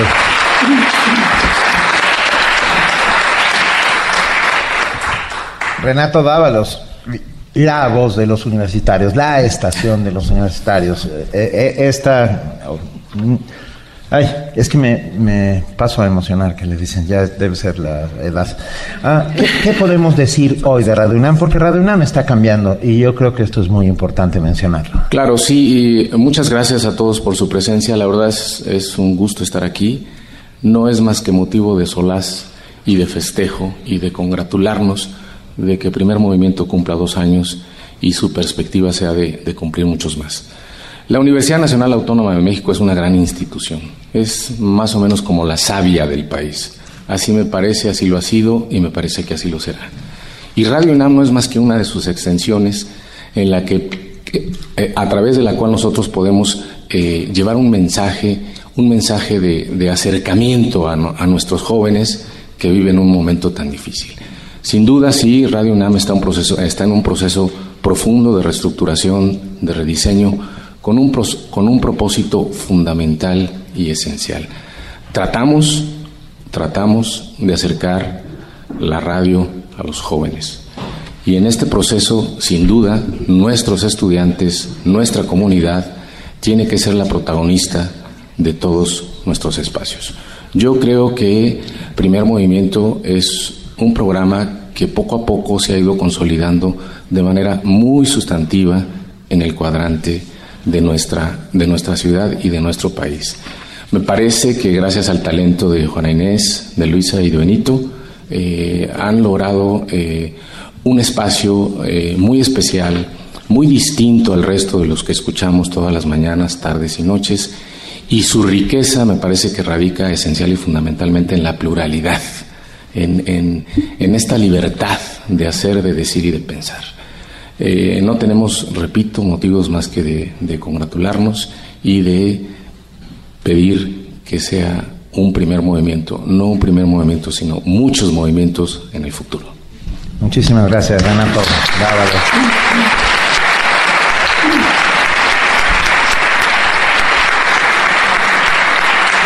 ¿Se acuerdan lo que fue ponerle primer movimiento a este programa? ¿Se acuerdan de las discusiones interminables? Jorge Jiménez Rentería, que está por ahí, Javier Martínez, Julieta Jiménez Cacho, este, Guadalupe Ferrer, todo, todo, Rosa Beltrán, José Luis Paredes Pacho, todos, todos participaron. Mario Barreiro. Durante años y felices días pasamos, este, discutiendo que no, que cómo se llame, no, que se llame así, que se llame en la mater, que se llame no sé qué, que se llame. El alma mater, en el alma mater era en la mater. No, en el la alma mater. En la mater. No, no, en la mater, quería yo y, fui violentamente reprimida. Yo sí voté por el la este, mater. pero, pero sí, fueron, fueron años de discusión, así es que bueno, pues ya primer movimiento se posicionó y muchísimas gracias a todos los que nos ayudaron a discutirlo y a, y a pensarlo y a y también a, sufragarlo, porque también nos, este, nos fueron ayudando a subsidiarlo también. Así es que muchísimas gracias a la coordinación. ¿Vamos a una canción más?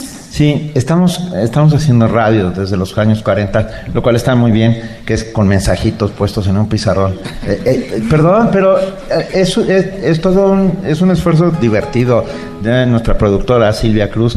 Ya, ya mencionaremos a todos esos que hacen, porque ustedes nos oyen y nos ven a, a estos tres inconscientes que están aquí sentados, tres de acá para acá pues. sí, sí, sí, sí, pero detrás hay un enorme equipo que trabaja en serio, fuerte y, con, y, entregando su corazón. Yo voy a insistir con esa misma lógica. Gracias, doctora Teresa Uriarte. Gracias, Renato Dávalos, por la confianza, por permitirnos de verdad, sí, sí hay, no, o sea, soltarnos un micrófono, sí, se agradece. Venga, y vamos a escuchar. Vamos a escuchar una canción más de Eder Carlos. Eder, ¿qué nos vas a compartir para cerrar? Esa canción se llama eh, Caída las hojas. Es este una composición de un servidor. Ah, venga. Entonces vamos a, cantar eso. Eder Carlos, Caídas las hojas.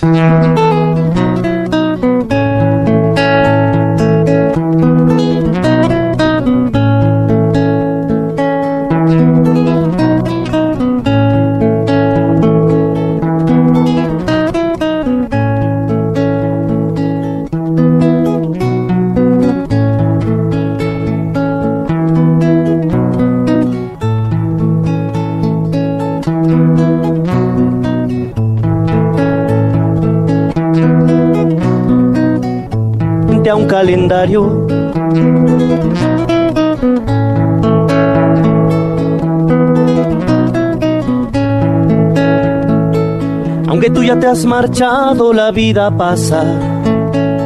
O brillan tus ojos, oleajes profundos, color esmeralda. Cabellos dorados rodeando tu rostro de una blanca estampa. Alientan recuerdos, rellenan vacíos, ahuyentan nostalgias y con lápiz y papel surgen notas que acarician tu suave vaivén, dándole forma al compás esa triste melodía con la que te irás. Y esto no deja de ser una canción, el intento más frustrado por sentirte alrededor. Olvidarte es como volver a empezar el inicio de otro que se niega a terminar. Tú no te has marchado, acompañas mi pasado, cada paso que doy. El viento es tu aroma, la estrella que brilla más sola, y eres cálido invierno, caídas las hojas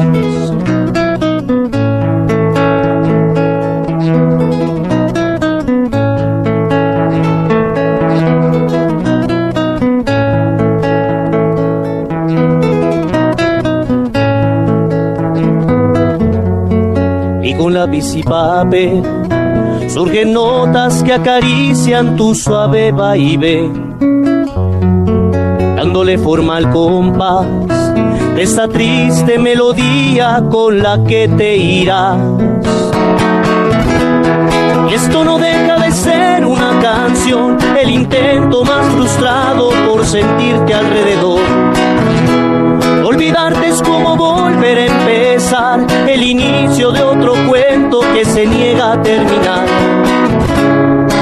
Tú no te has marchado, acompañas mi pasado cada paso que doy.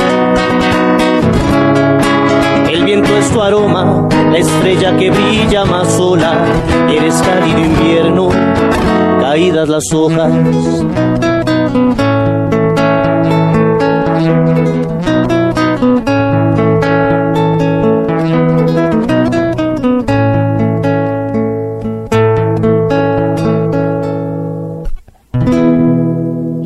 Bravo, bravo, bravo.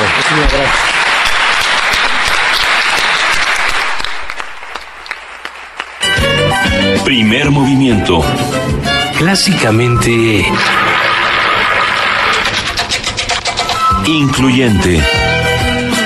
Hacemos comunidad. Estamos de regreso en la sala Carlos Chávez del Centro Cultural Universitario. Es de verdad un privilegio. Ah, suenan a frases hechas, pero en este caso lo decimos desde, desde el fondo, fondo del corazón. Un privilegio haber conocido a todos los que ahora conocemos y que, y que hacen comunidad, como Tania. Tania hace sirenas y hace unas sirenas bellísimas. Ustedes no lo pueden ver desde aquí. Sí lo pueden ver en, en, nuestra, en nuestro streaming. Sí, pero quiero decir de allí hasta acá. ah, okay. ah, o sea, no la pueden. Ok, ustedes sí la pueden ver, pero si la vieran en más detalle, notarían que es una sirena que tiene un radio y que tiene un puma de la UNAM. Ah, es, es una joya. Y tenemos una sirena. no, tenemos, pero eso es al pero final. eso será al final. Va. Eso al final. Tenemos una lista interminable de gente a la cual agradecer. Vámonos. vamos a, pero perdón, antes que otra cosa, el que subieron subir fue Néstor Martínez. No de la torre. De la torre de rectoría. de la torre de rectoría. Que vino a decirnos ah, que nos, el rector Enrique Graue nos mandaba un mensaje. Ah, y lo, que hizo todo lo posible por estar aquí esta mañana, se le complicó, pero dice que es el primer emplazado para el tercer aniversario. Eso quiere decir que tenemos un año de chamba más.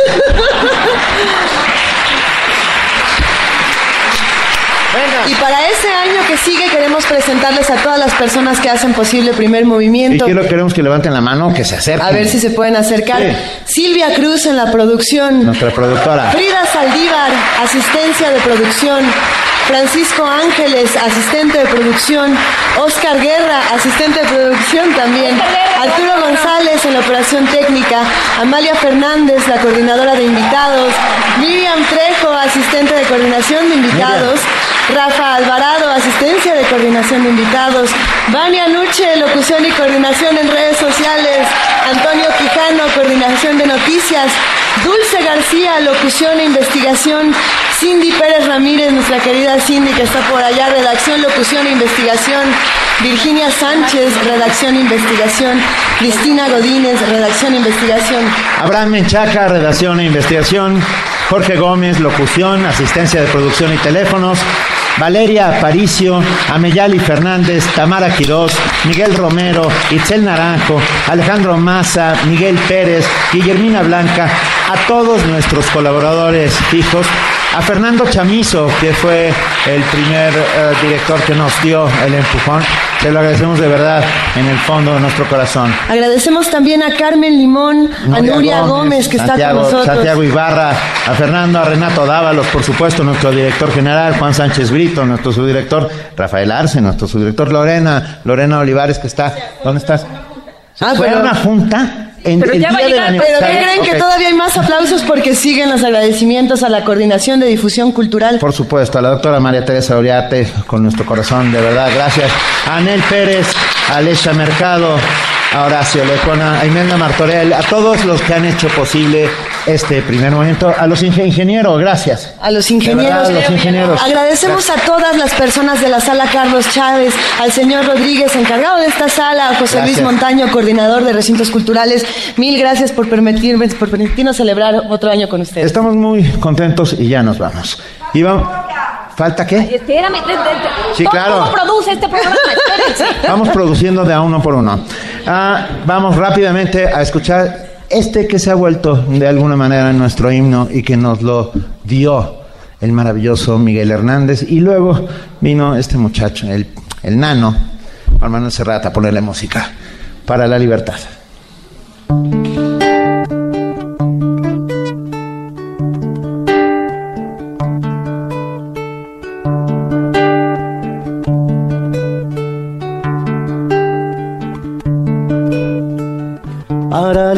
Libertad. Sangro, lucho y pervivo para la libertad. Mis ojos y mis manos, como un árbol carnal, generoso y cautivo, doy a los cirujanos para la libertad Siento más corazones que arenas en mi pecho, dan espuma mis venas. Y entro en los hospitales y entro en los algodones, como en las azucenas. Porque donde unas cuencas vacías amanezcan, ella pondrá dos piedras de futura mirada y hará que nuevos brazos y nuevas piernas crezcan en la carne talada. Retoñarán aladas de sabias sin otoño, reliquias de mi cuerpo que pierdo en cada. Porque soy como el árbol talado que retoño, aún tengo la vida para la libertad sangro lucho pervivo para la libertad. Mis ojos y mis manos, como un árbol carnal, generoso y cautivo, doy a los cirujanos.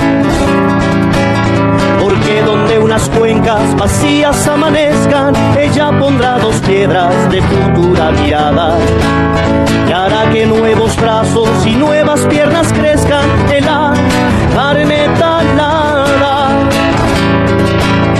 Etoñarán aladas de savia sin otoño, reliquias de mi cuerpo que pierdo en cada herida. Porque soy como el árbol talado que retoño, aún tengo la vida, aún tengo la vida.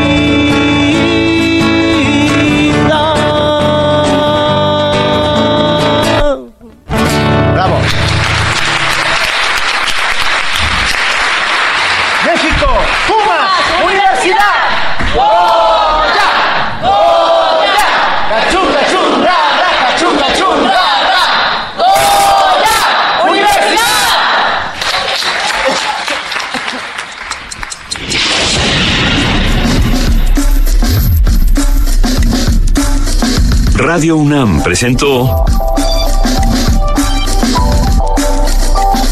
Primer Movimiento.